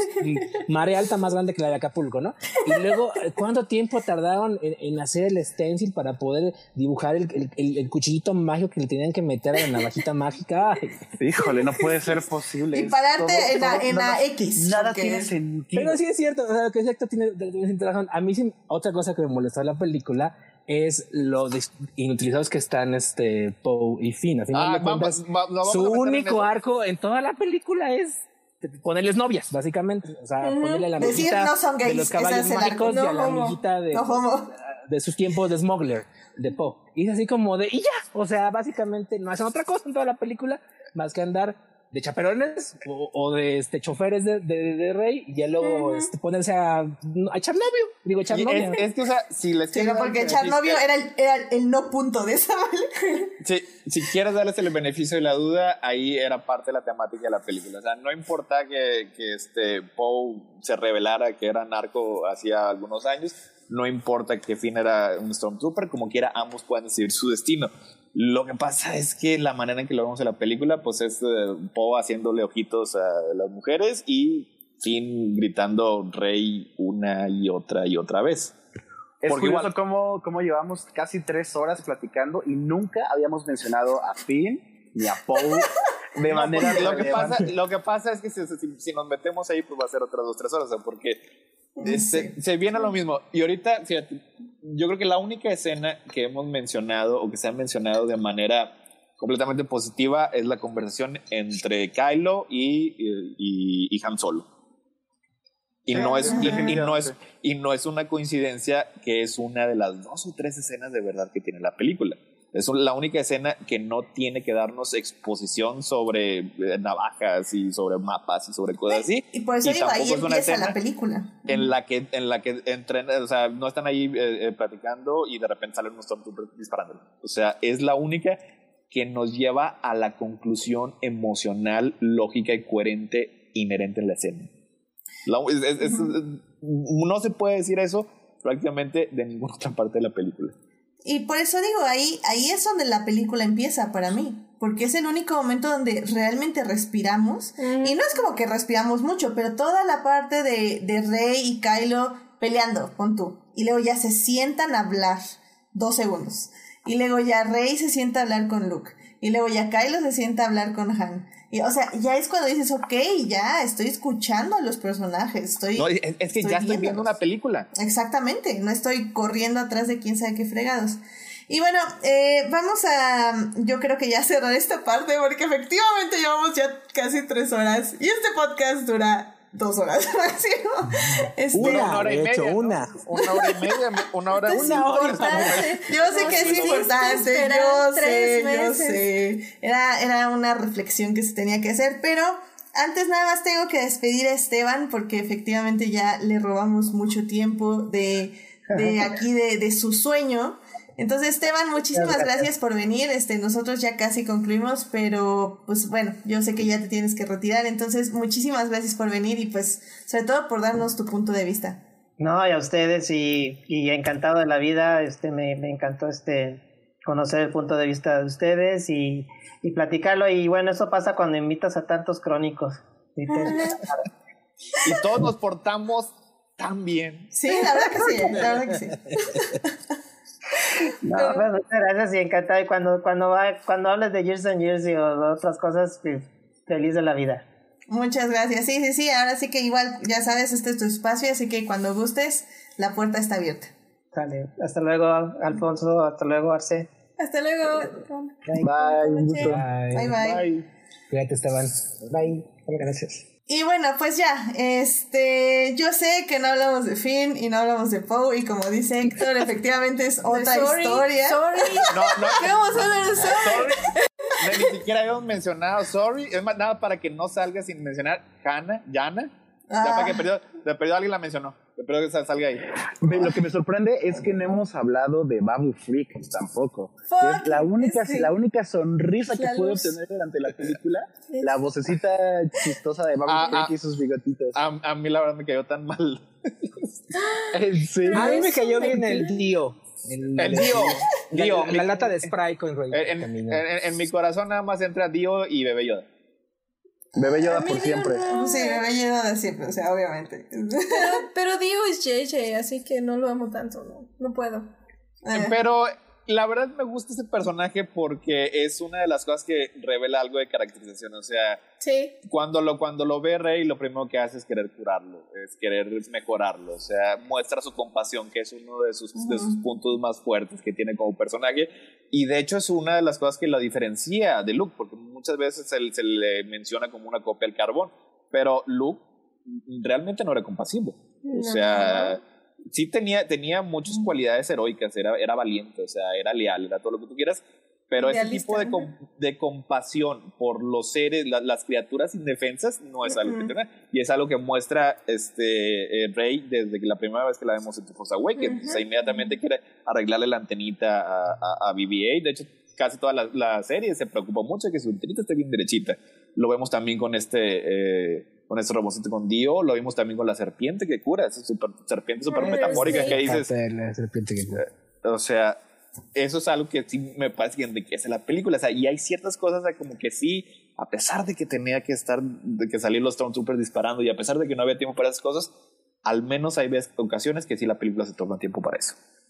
Sí, sí, la, y la verdad, a mí, digo, igual para, creo que lo mencionamos de pasada, pero sí, definitivamente para mí lo, lo que más me dolió fue esa matanza de Stormtroopers que hizo este Finn y Poe. Sí. O sea, me pareció completamente fuera de lugar, Ay, completamente es- sanguinario en el aspecto de que, o sea, te están diciendo que los Stormtroopers son niños que robaron, que eh, uno de esos Stormtroopers puede ser la hija de Lando y, y los matas así, tan, así en primer plano, cayendo Ay, los cuerpos uno tras otro. O sea, hay hay, veces que Star Wars escribe cheques que no puede cobrar. Sí, no, es que creo que eh, yo sé que lo, todo lo de John Boyega es, es un asunto que, que se tiene que analizar mucho y muy delicado, pero, pero sí, a mí sinceramente emocionado por la vida, está sorprendido por la vida y, y quiere vivirla. Y yo lo que vi en Rise of the Skywalker fue un John Boyega siendo eh, condescendiente, eh, presumido, eh, en ciertos momentos eh, demasiado creído, se podría decir. Un fin siendo John Boyega. Un fin siendo. John Boyega y sinceramente ese no es el fin que iba a llamar a sus hermanos Stormtroopers y a liberarlos para romper la rueda. O sea, creo que creo que entiendo por qué no pasó eso, porque efectivamente JJ nunca lo pensó y nunca tuvo la idea de que John fuera un libertador, como lo pensó Ryan Johnson, que fue básicamente su arco.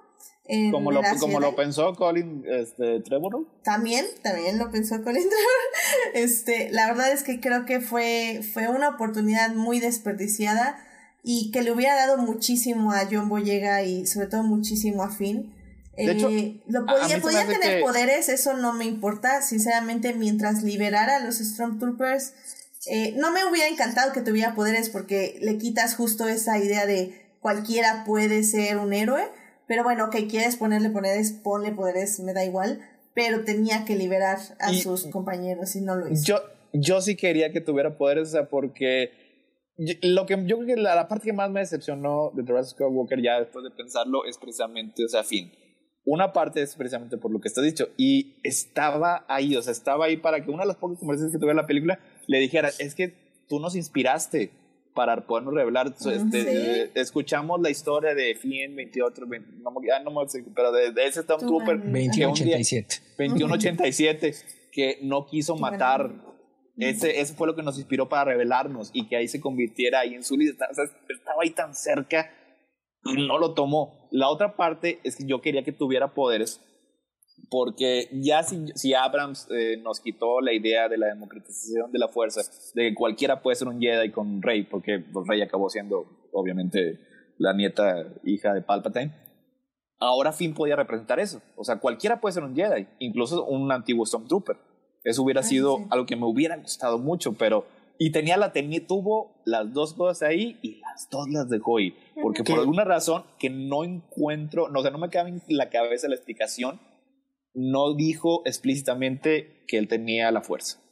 Que es algo también que había platicado yo en algún momento con Edith, que a mí me hubiera gustado que bajo esta eh, premisa de los Jedi no son los poseedores absolutos de la fuerza, si bien Finn pudo haber sido uno de estos usuarios que no necesariamente tiene que ser un Jedi para poder percibir ciertas cosas, eh, creo que la película también hubiera eh, fracasó o hubiera estado bien ya desde la perspectiva de fan que empezara a, existir una nueva generación de usuarios de la fuerza.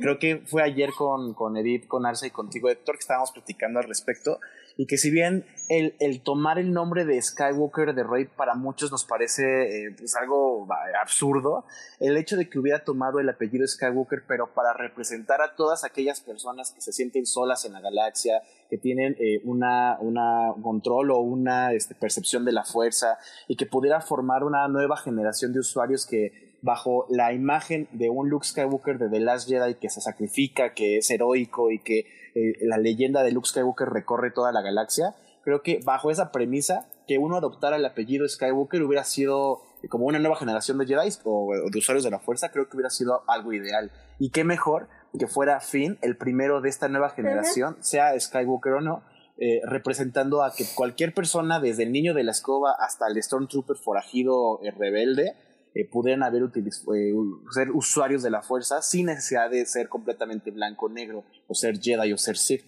Pero igual, creo que a, mí igual como a ti me, me decepcionó bastante. De por sí Finn nunca consideré que fuera un personaje de los protagonistas, siempre lo vi como en un segundo plano, pero con un, en un segundo plano de, de, de estas eh, moralejas o, de estas enseñanzas de, dentro de Star Wars, ¿no? Él vive todo este, esta odisea en Canto Bight de cómo el capitalismo y cómo la guerra y cómo los niños sufren las consecuencias de esto.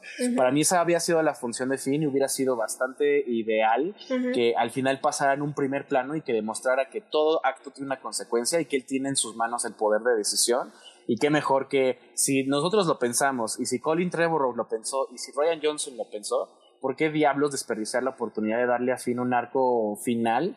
Un, desenlace óptimo, dándole una rebelión ante los Stormtroopers, y que, y que, incluso ahí matarías dos pájaros de un tiro, porque de un lado le das un, un fin al arco de, de Finn, valga la redundancia, y por otro lado también terminas la primera orden. Si todos los Stormtroopers o de poco a poco se van revelando en contra del, de la, del orden que los está rigiendo, pues entonces ya con eso terminas la primera orden y ya nada más tienes que erradicar a la, a la orden final.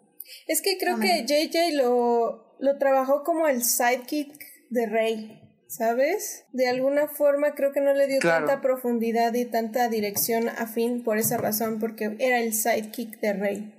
Y era una manera de darle validez a Rey. Ajá. Pero como quiera, dentro de ese contexto, su función en la película es más o menos lo que estamos hablando. O sea, en, en The Rise of Skywalker es el que acaba él liderando las fuerzas de los Sex Stormtroopers. Pero no llevó ese concepto más allá. Y es así como que, que la queja. O sea, ¿por qué no si lo tenía tan cerca?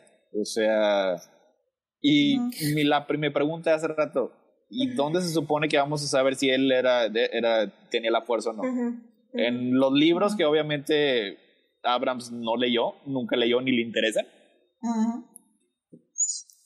Sí, no, y, y, aparte, sí, o sea, al final del día creo que ese es el problema, que, que J. Abrams no, no le importa ni los cómics, ni la literatura, o sea, J. Abrams vio la, la 4, 5 y 6 y ya, o sea, y vio la suya, y vio la de Ryan Johnson y no le gustó. Entonces, o sea, al final del día creo que ese es el problema, o sea, la y ahí por eso es lo que te decía, Sí, y a lo no. mejor no, no tendría por qué interesarle leerlos, pero estamos Sí. hablando de que Lucasfilm tiene como 300 personas ahí en un story group que, y story Exacto. trust que se la pasa planeando meticulosamente como No, y que, este, y que Ryan dice, Ryan como, Johnson como las- muñeco Lego de piezas, todo para que Claro. perfectamente. Y y aquí Pero les pasó que...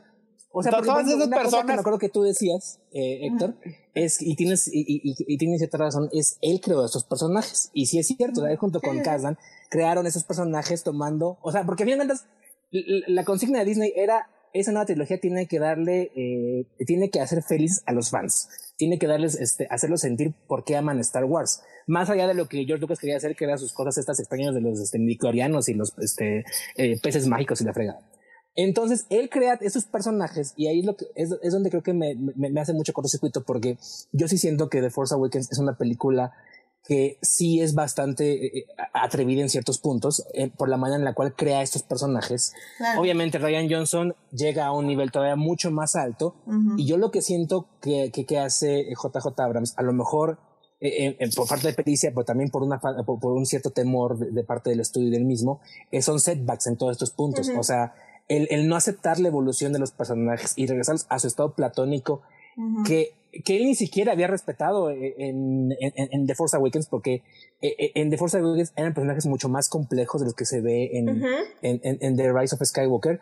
Es de alguna manera como una capitulación a final de cuentas, una vez más regresamos a, la capitulación, y es también un como entretenerse en otras cosas, como en todos sus este, chuchancharas mágicas y en todas sus este, historias B que no llegan a ningún lado, y no poderse trabajar como que realmente en darle un cierre satisfactorio. Además de que luego se les ocurrió o se acordaron de que tenían que hacer un cierre de las nueve películas y fue meterle todavía más este, ingredientes a la ensalada. Y lo que a final de cuentas me acaba diciendo la película es que la trilogía estuvo tan mal planeada completamente Ujú. y que es, eh, eh, eh, no es tan funcional darle completa libertad creativa a dos directores si no les vas a decir más o menos de dónde tienen que ir a dónde tienen que llegar o de dónde están a dónde tienen que llegar. Y creo que eh, también, ya un último, un último comentario, si a la próxima consíganle un mejor este eh, typewriter a, a JJ, porque pues sí, mi Chris Terrio, ya van tres películas donde nos demuestra que lo suyo no es este darle este, Oye, sentido es- a, a las grandes ideas de los hombres. Entonces, Es, es que, es, que, es que la verdad eh, sí me da un poco de lástima del señor Terrio. O sea, Ah, no, claro que sí, porque, o sea, yo me imagino que trabajar y darle, o sea, imagínate tú cómo ha de ser estar así en un vis a vis, así a cuatro manos o a, cuatro pezuñas y dos garros o como quieran, eh, Chris Terrio y Zack Snyder escribiendo Batman v Superman y escribiendo Justice League. O, sea, imagínate, o- no sé, ellos dicen que Zack Snyder es encantador y es magnífica persona, pero yo creo que si tú como escritor lo haces así como, ay, cómo le no sentido esto que me está contando, no tiene ni pies ni cabeza. Y luego llegamos con, imagínate el vis a vis entre JJ y, este, y Chris Terrio, que hace igual, básicamente lo mismo. Es- El- es- es- yo estoy seguro que es igual, o sea, porque se le podrán decir muchas cosas a, a tanto Zack Snyder como a Abrams, pero los dos son autos. O sea, sus películas son, le salen de su cabeza y de su alma y de lo que tú quieras. O sea, las mismas cosas que nos podemos quejar de, de Abrams en Rise Skywalker, las encontramos en Star Trek, las encontramos en Into Darkness, las encontramos incluso en Super 8, que es, es de sus películas más personales. Y, o sea, todo esto se lo dan a este pobre escritor que dice, a, a ver, hazme sentido esto. O sea, si requieres a alguien Sí, claro. más pesado, alguien como que, que sí te responda, alguien que sí te cuestione. Alguien con y alguien que sí te, exacto, alguien que sí te dé como enfoque, alguien que sí te dé como, o sea, yo creo que también, o sea, a lo mejor Lawrence Kasdan sí ya luego está medio chochando y lo quieran, pero a lo mejor sí le supo como que dar más, este, eh, contenerlo más en ciertos momentos, ¿no? A lo mejor. Alguien que conozca, alguien que Sí. conozca ese universo, porque eh, Terrio admitió que, que él no había visto uno, dos y tres, que él solamente había visto las viejitas y alguna vez en su vida. Sí, así O sea, como, una- una- ah, me las pusieron una vez y fue lo que vi, me Y, y- y la- la- lo que decían hace rato de- del, del Story Group de Lucasfilm es muy cierto. Hay varias personas que para bien o para mal están construyendo toda esta metodología que vimos en el detrás de cámaras de, la, de, de High. Republic que están teniendo sesiones con autores ya establecidos en Lucasfilm, están hablando con creativos, están hablando con Pablo Hidalgo, con un montón de gente, se están sentando a darle una coherencia a esto.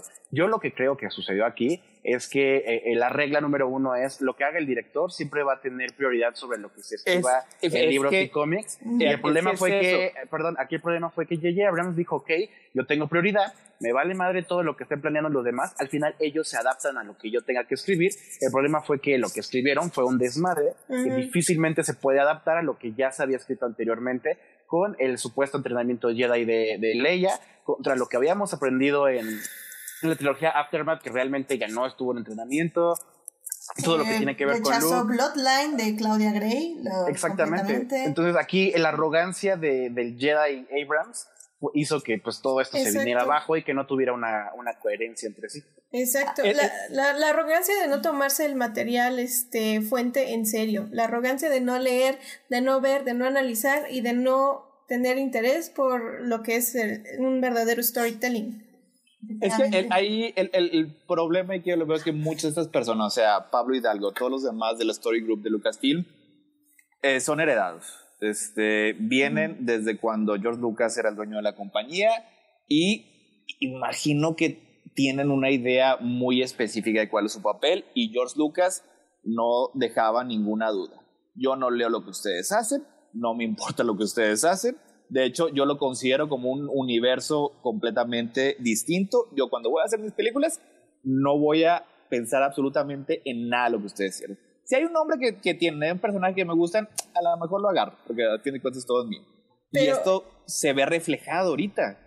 Pero él sí seguía una historia campbelliana en ambas trilogías. Ah, eh, sí, sí, pero, o sea, aquí estoy hablando nada más de, de por qué este, no, no hay esta, esta congruencia, porque así es como se ha manejado Star Wars. Las películas, hay, hay una cadena alimenticia y las películas siempre están al tope, o sea, en, otro caso, si la situación hubiera sido diferente, tal vez alguien con este, un poco de autoridad le hubiera dicho, oye, este, mira, aquí mataste a alguien y una escena después sale su papá, bien feliz como que, como que es un poco incongruente, ¿no crees, güey? Pero aquí en este caso no hay nadie. Y si hubo alguien que le dijo, no le importó. Bueno, pues eh, yo creo que ya con esto concluimos la segunda parte porque la tercera parte literalmente va a ser conclusiones.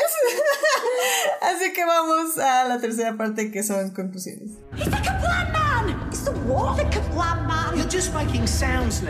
Pues sí, efectivamente, o sea, creo que exploramos mucho y al mismo tiempo exploramos poco. Creo que yo ya tenía la idea de que este iba a ser un podcast largo, pero ya me asusté que sí está siendo demasiado largo. Entonces, este, em, realmente me gustaría nada más tener esta tercera parte, justo eso, para reflexionar eh, rápidamente. Am, qué sigue en Star Wars, porque creo que, creo que ya lo decía Alf muy eh, al inicio del programa, que al final del día él va a seguir amando los productos de Star Wars. Personalmente me ha sido muy difícil regresar a Star Wars después de esto. Eh, creo que hace poco eh, puse The Last Jedi y, y yo pensé que, que ver The Last Jedi ya para mí iba a ser una experiencia muy terrible no lo fue. La verdad es que The Last Jedi es para mí perfecta en demasiados aspectos. Sí me dolían ciertas cosas porque decía yo como, ah, la fregada, aquí tenías esto, aquí tenías el otro y, y me duele, pero, pero al mismo tiempo como que se me olvidaba porque estaba viendo The Last Jedi y es algo que amo, entonces se me olvidaba Rise of the Skywalker. Eh, la novelización a mí me está ayudando porque a pesar de que tiene esas líneas horribles que me hacen vomitar como You have his power y es el, este es el saber de Luke y me lo ganaré algún día en la fregada. Creo que Ray Carson sí está haciendo muchos malabares para tratar de explicar por qué están esas frases y lo está haciendo relativamente bien. Para mí, lo que sigue en Star Wars va a ser difícil. Eh, High Republic me llama la atención, sí, claramente, pero no es algo de después de Rise of the Skywalker. A mí me interesa saber qué sigue después de Rise of the Skywalker, eh, qué se va a publicar, qué se va a escribir, qué, qué va a pasar. Creo que es algo que están viendo los mismos de Lucasfilm, de, bueno, de Disney, Lucasfilm, Star Wars, eh, porque creo que ni siquiera ellos ya saben qué hacer, no saben si revivir a Ben Solo, no saben si, si seguir esta historia o enterrarla. Creo que hay muchas cosas bonitas que están saliendo, eh, los roll, los, las animaciones de roll, Rollout. eh, rollout. Eh, ven las historias de, la historia de Ben Solo es hermosa, muy bonita, eh, cuando es un bebé, literalmente. Eh, van a salir todavía más cosas así, muy poquitas, pero todavía va a salir. Y el fandom va a estar ahí para recibirlo. Se ha comprobado que Ben Solo es un personaje muy importante, es más... Eh, eh, crea más amor que la misma Rey, lo cual creo que es natural. Y, y, creo que Lucasfilm, Disney no saben qué hacer con eso. Eh, me interesa ver qué pasa dentro de un año o dos, pero definitivamente mi relación con Star Wars es todavía muy complicada, pero sí sigo interesada a ver qué sigue, aunque ya es con miedo casi casi. Este miedo de lo que pase y lo que lo que suceda. Creo que perdí la confianza en las empresas multimillonarias que controlan en mis productos creativos lo cual creo que es sano en cierta forma. Pero sí em, creo que eso para mí es lo que sigue Star Wars. No dejé de amar lo que llamo eh, tal vez me replanteé muchas cosas pero como dije en algún punto de este larguísimo podcast eh, al mismo tiempo también encontré gente que ama lo que yo amo y que estamos tratando de salvar lo que amamos y que de eso se trata al final del día. Esa es mi conclusión. Este, pues, Arce, no sé si quieres tú terminar con algo. Pues mi relación con Star Wars ha, ha cambiado mucho a través, con, a través de los años y creo que se intensificó cuando The Force Awakens y The Last Jedi presentaron unas, unas problemáticas, pues para mí trascendentales. Tal vez estas personas que, que las pusieron ahí, que las plasmaron, no estaban muy conscientes de la profundidad o del potencial de, de, estos personajes. Este, lo que sigue, o sea, lo que me preocupa este, es que Rey merecía mucho mejor. Casi todos los personajes todos los personajes nuevos y y este de las anteriores secuelas este merecían una mejor conclusión, mejores arcos, mejores historias, un, trato más delicado y más elegante de sus historias totalmente.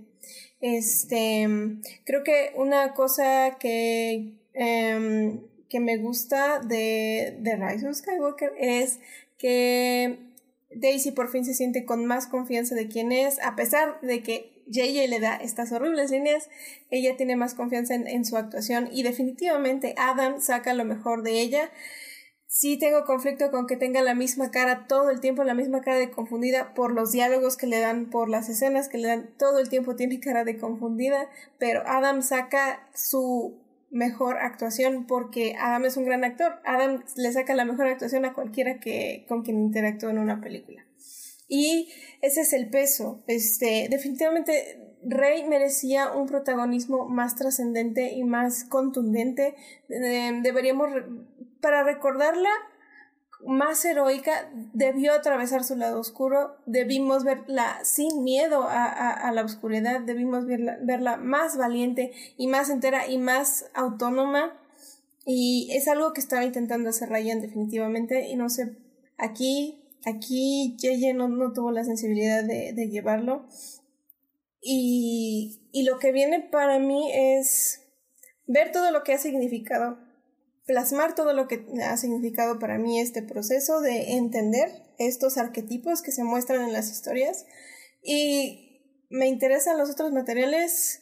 Mandalorian está muy bonito. El, el eh, ¿Cómo se llama? El, el cómic de Kylo Ren me gusta mucho que se esté vendiendo. Este. Em, ben Solo va a ser muy importante durante todos los años que, que, vienen y seguramente va a haber una continuación de una u otra forma de esta historia. Eso, o sea, si no quieren, sin, vaya, si quieren dinero lo van a hacer. Porque ahí en Ben está, hay un montón, montón, montón de dinero tan solo, tan solo viéndolo así. Y, y sí, voy a seguir consumiendo lo que, lo que para mí este, siga teniendo sentido, porque yo ya tengo, a este nivel, ya no leo todos los, todo lo que sale porque todo este diciembre, enero fue mucho sufrimiento y cada vez más golpes de Yeye y más golpes de Terrio. Y me di cuenta de que no vale la pena estar ahí escuchando y viendo todo y analizando todo porque solo me pongo más triste. Yo estoy trabajando en lo que para mí significó toda esta historia y estos personajes y ya estas, estas decepciones ya las, o sea, ya no las, no les permito que lleguen tan, tan adentro como lo hicieron en diciembre. Se quedan ahí, es como que algo, o sea, la basura que está saliendo alrededor. Y sí me interesa saber en 10 años qué diablos fue lo que pasó en realidad, pero ya será para, para el futuro. Este, Alf. Bueno, pues yo hace, un momento, hace ratito di mis conclusiones sobre lo personal, sobre el cuestionarme constantemente el rol de, de, mi masculinidad en, las historias de ficción, en el cine, eh, incluso en el día a día. La verdad es que ya para una conclusión extra, eh, la verdad, esta, esta sesión que hemos tenido, este podcast, ha sido algo muy relevante para mí, en parte porque lo hice con personas que ya conozco, otras que apenas he conocido, eh, personas también que es la primera vez con las que estoy escuchando su voz. Y pues muchos de ustedes saben, y que para quienes no, Star Wars siempre ha sido algo muy relevante en mi vida, desde que yo tenía cinco años, en el 97 para acá, ha sido algo muy importante, definió la forma en la que yo veía eh, algunas partes del mundo, definió algunas eh, decisiones profesionales, decisiones artísticas que yo he tomado en, mi vida ya adulta. Y el hecho de que hayan pasado tantos años y Star Wars por primera vez me haya, entre comillas, roto el corazón, la verdad es que sí fue algo de impacto. Al principio, y algunos de ustedes se dieron cuenta, yo estaba en, algún, un proceso de negación, de no, es algo muy normal, eh, es algo que la película no está tan mal, eh, superémoslo, van a venir cosas mejores pero el, el, simple hecho de decir eso era hacer, minimizar mis sentimientos y minimizar lo que yo estaba pensando al respecto. Eh, no ha sido igual, como lo menciona Edith, no ha sido un proceso fácil, también lo mencionarse.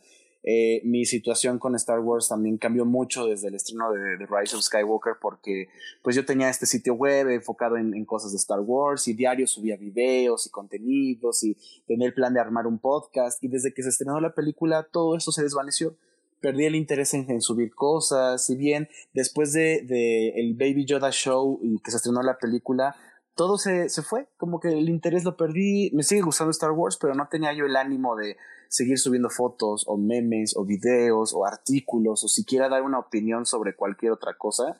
Y estaba yo esperando justo esta conversación con todos ustedes y este momento para dar ese siguiente paso, para poder contar lo que yo opino de la película, encontrarle algunas fallas, encontrar algunas virtudes y eventualmente pues seguir adelante, porque como ya lo dije anteriormente, Star Wars va a seguir siendo parte de mi vida, voy a seguir amando lo que amé en el 99, en el 2002, en el 2015, en todos estos años, y pues es algo, es un proceso de sanación que no, no ha sido fácil, pero que al final del día eh, estamos aquí seis personas, estamos más de, de, miles de personas unidas en Twitter, estamos unidas en, en el fandom, en, en grupos, en en lo que sea, en pro de, de tener una historia que valga la pena ser contada.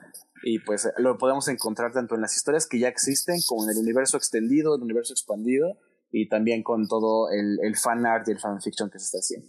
Entonces, mi, mi final, mi comentario final ya para las personas que, que, están escuchando esto en vivo o quienes lo vayan a escuchar después es sigan, eh, sigan consumiendo aquello que aman, no, no se desgasten con aquello que los esté lastimando y también que sea esto un incentivo, lo bueno y lo malo para que ustedes mismos sigan creando contenido o sigan creando historias o, si, o empiecen a crear si es que no lo habían hecho antes. Sí, fan, fan, conviértete en creador, definitivamente.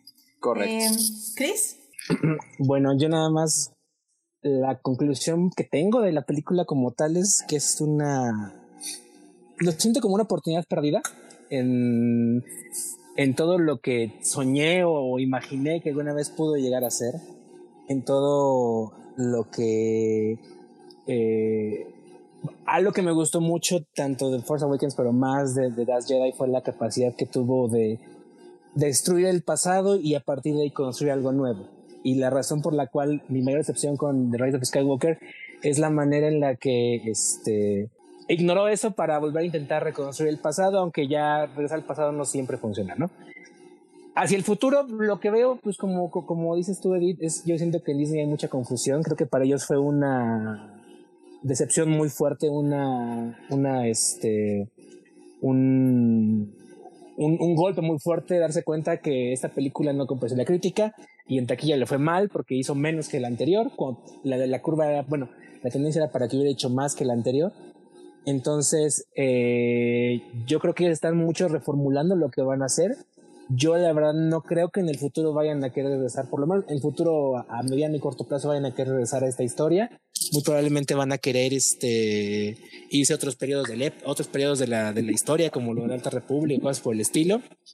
Y yo solo espero que así como han intentado en algún punto, en la película pasada y en la primera, eh, seguir innovando y seguir yendo hacia adelante eh, en las próximas películas que hagan, sean de la Alta República o Yoda adolescente este, aprendiendo a, pelear o Yoda este, eh, super este, Rambo golpeando Sith este, por toda la galaxia, lo que sea que vayan a hacer, realmente lo hagan con un enfoque de querer innovar, de querer seguir avanzando, de querer eh, modernizarse y ya no de querer seguir complaciendo a, a los abuelitos rata, sino de seguir buscando nuevas audiencias, nuevos creadores, nuevas narrativas y nuevas historias que hagan una narrativa mucho más representativa, mucho más diversa, ¿no? A final de cuentas, y creo que es lo que siempre ha sido una, es, lo que tiene que apostarle a hacer, hacer una, una fortaleza en, cuanto a su, tipo de narrativas. Creo que ya eh, el hecho también de que cerremos como tal la saga de Skywalker, eh, y, y, de que podamos darle algún, de alguna manera un cierre a lo que a, muchos de los parangones que creó este George Lucas en la trilogía original, abre, abran finalmente esta caja de arena como finalmente para que todos puedan jugar en ella y hacer nuevas cosas y ya no seguirse este, eh, atando a narrativas que tengan que rimar o a narrativas que tengan que replicarse, o a narrativas que tengan que hacerle el coro, o, o, a seguir, o, o, esta idea como de... A capela.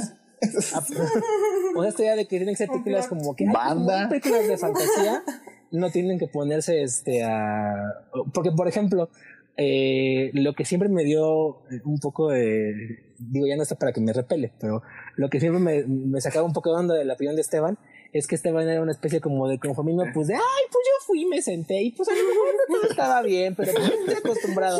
Yo estoy acostumbrado a que, a que, a que, a que todos, a que, a que, a que ella sienta algo mal o algo que me decepcione o, pues siempre va a ser así, pues ya para qué lo, ya para qué le hacemos Esteban, ya no se puede defender. ¿Para qué me quejo? ¿Para qué no le cambio, no? Y eso fue lo que nunca me gustó de su opinión y esa creo que es como que luego muchas de las, este, de las opiniones de muchos fans ya de antaño de, de Star Wars que lo ven como una suerte de resignarse a que no todo va a ser perfecto o a de que, a de que siempre va a haber algo, algo que va a fallar o algo que no va a funcionar. Y yo creo que, pues, no necesariamente sí podemos como intentar, a, a lo mejor no exigir o, por lo, o, a lo mejor sí, no sé, pero podemos intentar que las narrativas puedan ser mucho más redondas o mucho más satisfactorias y no seguirnos debatiendo entre si el pasado o el presente el futuro o entre quién compensamos a quién no o cosas por sino, sino sí tratar de algo, algo que a fin de cuentas sea satisfactorio y que sea congruente y coherente con lo que intenta plantear, con lo que construye, con lo que estructura y con lo que finalmente ejecuta. Sí, estoy de acuerdo, estoy de acuerdo. Creo que, que es algo que vivimos, por ejemplo, yo con Doctor Who. O sea, puede ser que estas temporadas la siga amando y siga amando siempre Doctor Who, pero eso no quiere decir que no lo voy a criticar y no voy a criticar lo que hace mal. Entonces, sí, estoy, estoy completamente con, de acuerdo contigo. O sea, por el hecho de ser, de querer recibir más, no quiere decir que voy a ser complaciente y que voy a, a no criticarlo. Que eso es algo que debemos hacer con todo, no solo con sagas fantásticas. Este, Héctor, eh, eh, ¿una conclusión? Eh, bueno, sobre la película, eh, así como que mi opinión final es que sí acabó siendo una especie de falla. O sea, yo sí le, como dije hace un momento, hace cuatro o cinco horas cuando iniciamos. ya le, no me digas que no estoy llorando.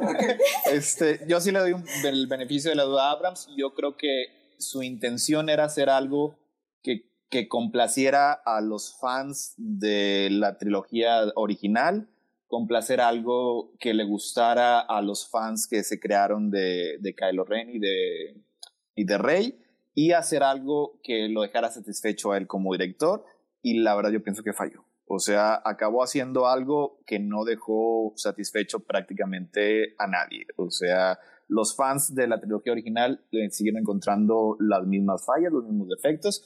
A los nuevos fans, pues aquí estuvo muy bastante bien representado todas las fallas que encontraron y por cómo él está hablando, yo creo que ya sostiene en esta ocasión ya de su misma película, yo creo que tampoco lo dejó satisfecho como proceso creativo.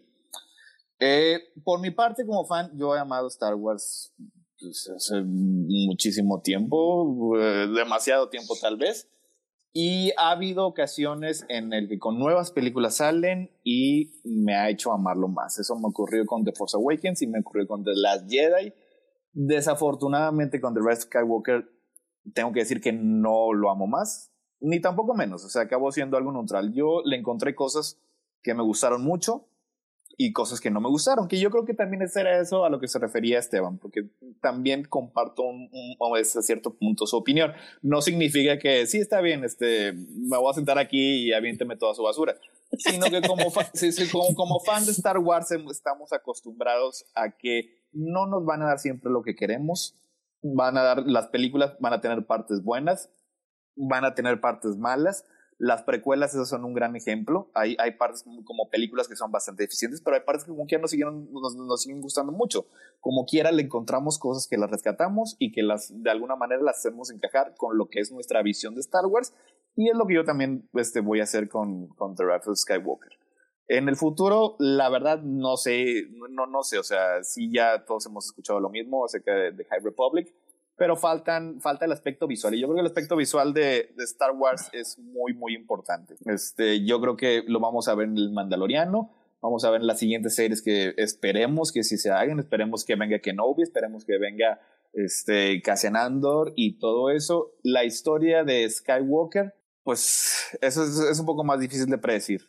O sea, pueden seguir lo que era la, la, la ruta original después de que acabaron este, las películas originales. Este, nos vimos cómo eh, Luke empezó a reconstruir la Orden Jedi.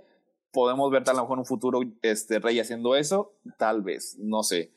Pero pues te digo, yo ahorita continúo siendo fan de Star Wars, me siguen gustando mucho las películas, sigo leyendo los libros, estoy leyendo hasta las novelizaciones de los libros, que eso va prácticamente en contra de mi religión, pero ahí estoy, quiero, quiero todavía quiero todavía un poco más de Star Wars. Este, ya hasta empecé la novelización de Force Awakens, los básicos de las Jedi. Ah, voy a seguir. Voy a seguir este con los cómics. Eso, eso yo estoy siempre al pendiente cada miércoles, todo con lo que va a ser lento lo que hace Marvel, que me ha parecido que han hecho un excelente trabajo. Yo creo que se van ahora a dedicar a llenar los huecos entre las trilogías. Por lo pronto y ya más a futuro, pues digo, es, es bastante incierto. Sí, muy bien. Sí, definitivamente creo que, de hecho, ustedes me han introducido un poco a los cómics, algo que pues, yo no leía, entonces ha sido también interesante entrar por ahí y pues sí, hay que seguir viendo. Como, como estaba diciendo este también Chris, este, eh, consumir pues lo que queremos y no lo que nos hace sentir mal, que creo que al final del día eso es lo que es importante. Pero bueno, ya con esto terminamos el programa porque de seguro aquí saco otra conclusión y nos tardamos otra media hora, así que no, ya hay que irnos a dormir porque hay gente que no estamos haciendo cuarentena y tenemos que irnos a trabajar, que por cierto estoy viendo que tal vez no, pero bueno, eso ya lo discutiré mañana con mis jefes, entonces bueno. Tengo miedo. ¿Pero funcionó? ¿Funcionó como catarsis? Um, es que ya pasó mucho tiempo. Eh, creo que funciona como catarsis, pero creo que podría hablar otras tres horas de muchas cosas. Sí. Definitivamente. Sí. completamente de acuerdo. sí. O sea, creo que creo que es algo que si hubiéramos hablado de este tema hace dos meses, tres meses, eh, tal vez hubiera dicho las mismas cosas, pero con miedo de decirlas en el aspecto de que tal vez sentía que mis emociones estaban interfiriendo mucho con mis interpretaciones, pero ahora ya habiendo descansado los argumentos y reflexionado y todo esto, sí es algo que no creo que me haya inventado, sino que algo que yo veo y que yo siento y que la película me dio entonces creo que lo que dije hoy lo dije pensando que realmente es, es lo que me dio y que es lo que yo recibí y no es algo que piense en el momento que va a cambiar mañana. O sea, creo que lo que dije hoy no va a cambiar y estoy muy segura de ello y que de hoy en adelante es aprender a vivir con ello y reflexionarlo y seguirlo. Creo que la novelización me está ayudando también mucho a absorberlo pero no me está dejando eh, más cosas, o sea, me está como justificando las cosas, eh, malabareándolas, pero realmente lo que no me gusta sigue ahí y, no va a dejar de estar ahí. Entonces, creo que sirve. Básicamente es el proceso de Star Wars, o sea, primero te sale la película y no es lo que esperabas, luego después como que encuentras una manera más o menos de racionalizarla, aunque las cosas que no te gustaron no te van a seguir gustando. A mí nunca me va a gustar que Padme se murió porque estaba muy triste. O sea, eso es una de las los peores cosas que ha hecho Star Wars, pero ya después pues como que uno aprende más o menos a, a incorporarlo en la visión única que tenemos de esta saga. Sí, aunque como digo, creo que... Siento que es diferente en The Rise of Skywalker. Siento que traiciona más. Siento que, por ejemplo, había cosas que no me gustaban de The Last Jedi y a lo mejor algunas todavía están. Este, pero, o sea, The Last Jedi no es, o sea, nada que ver, nada que ver con esta impresión que deja Ross. Creo que al final del día, eh, The Rise, este, sí sí traiciona más cosas de lo que pensábamos que era Star Wars. O sea, siento que hay cosas más fáciles de digerir en las precuelas y, y en muchos niveles Rise of the Skywalker lo traiciona y, hablamos mucho de ello aquí.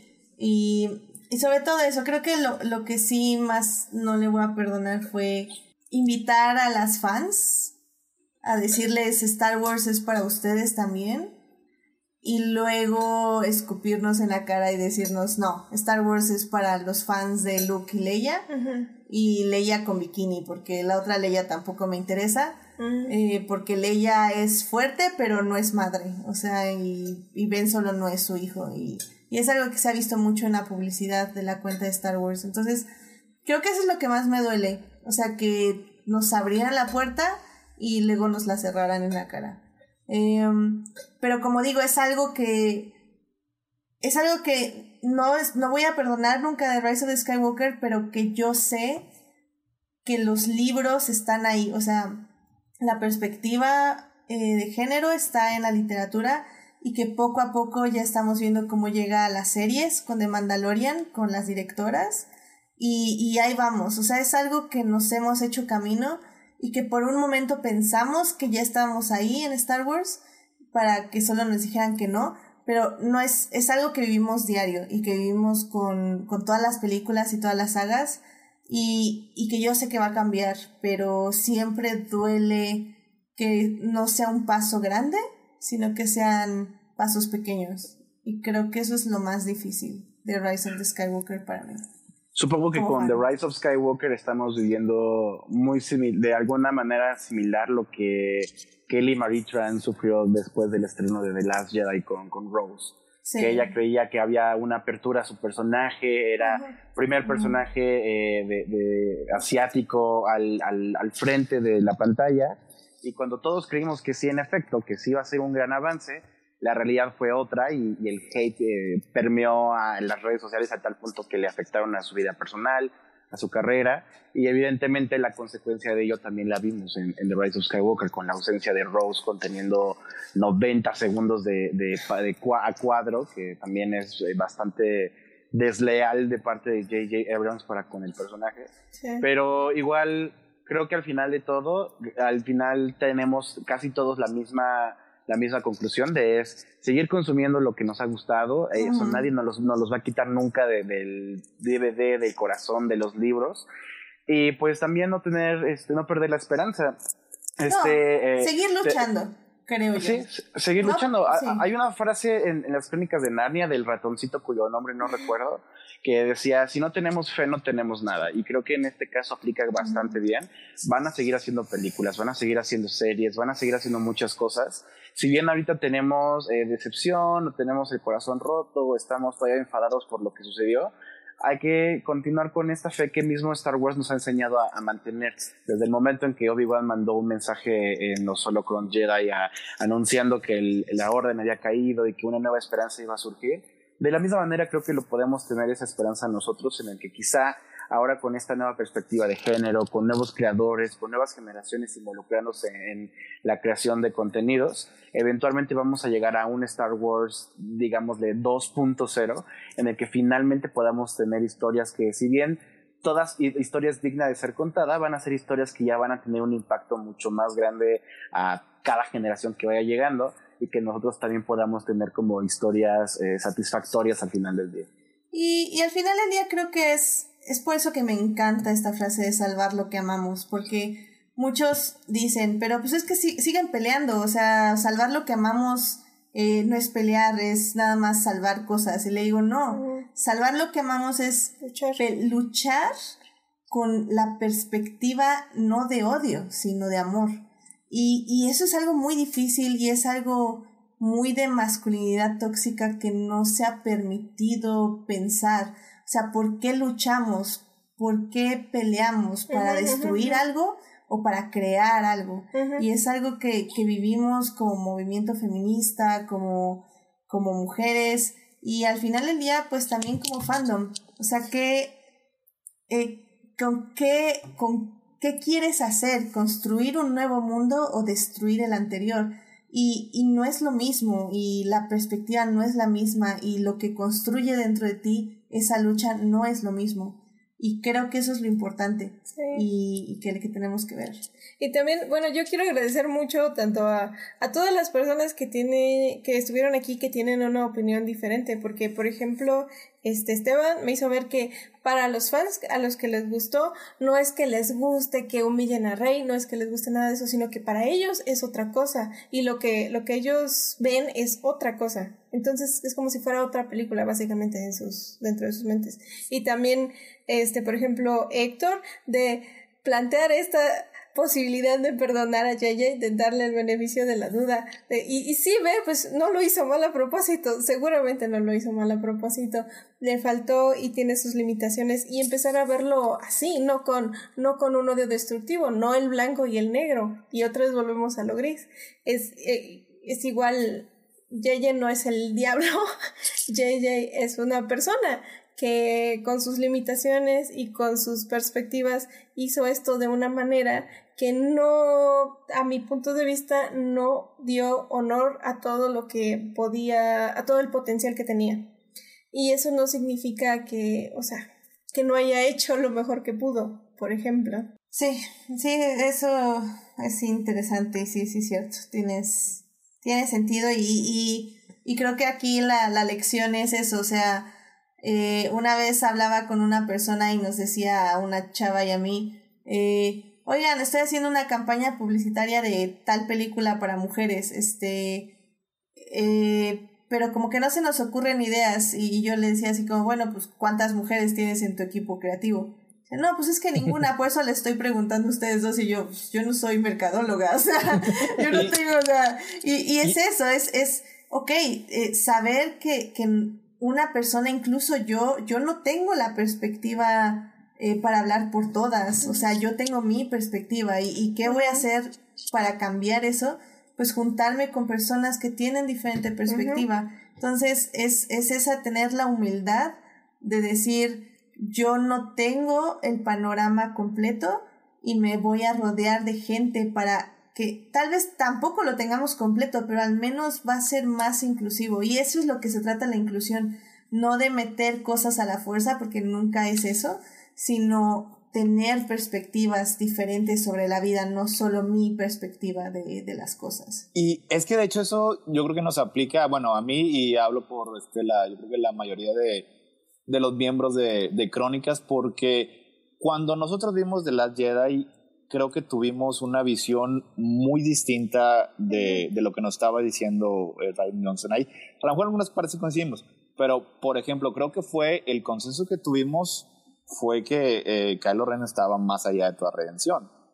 Que cualquier, posibilidad, cualquier posibilidad este, de unión, lazo emocional eh, con Rey se cerró con, cuando cerró la, la rampa del Millennium Falcon. Ay, un paréntesis, un paréntesis, nada más para explicar esa parte.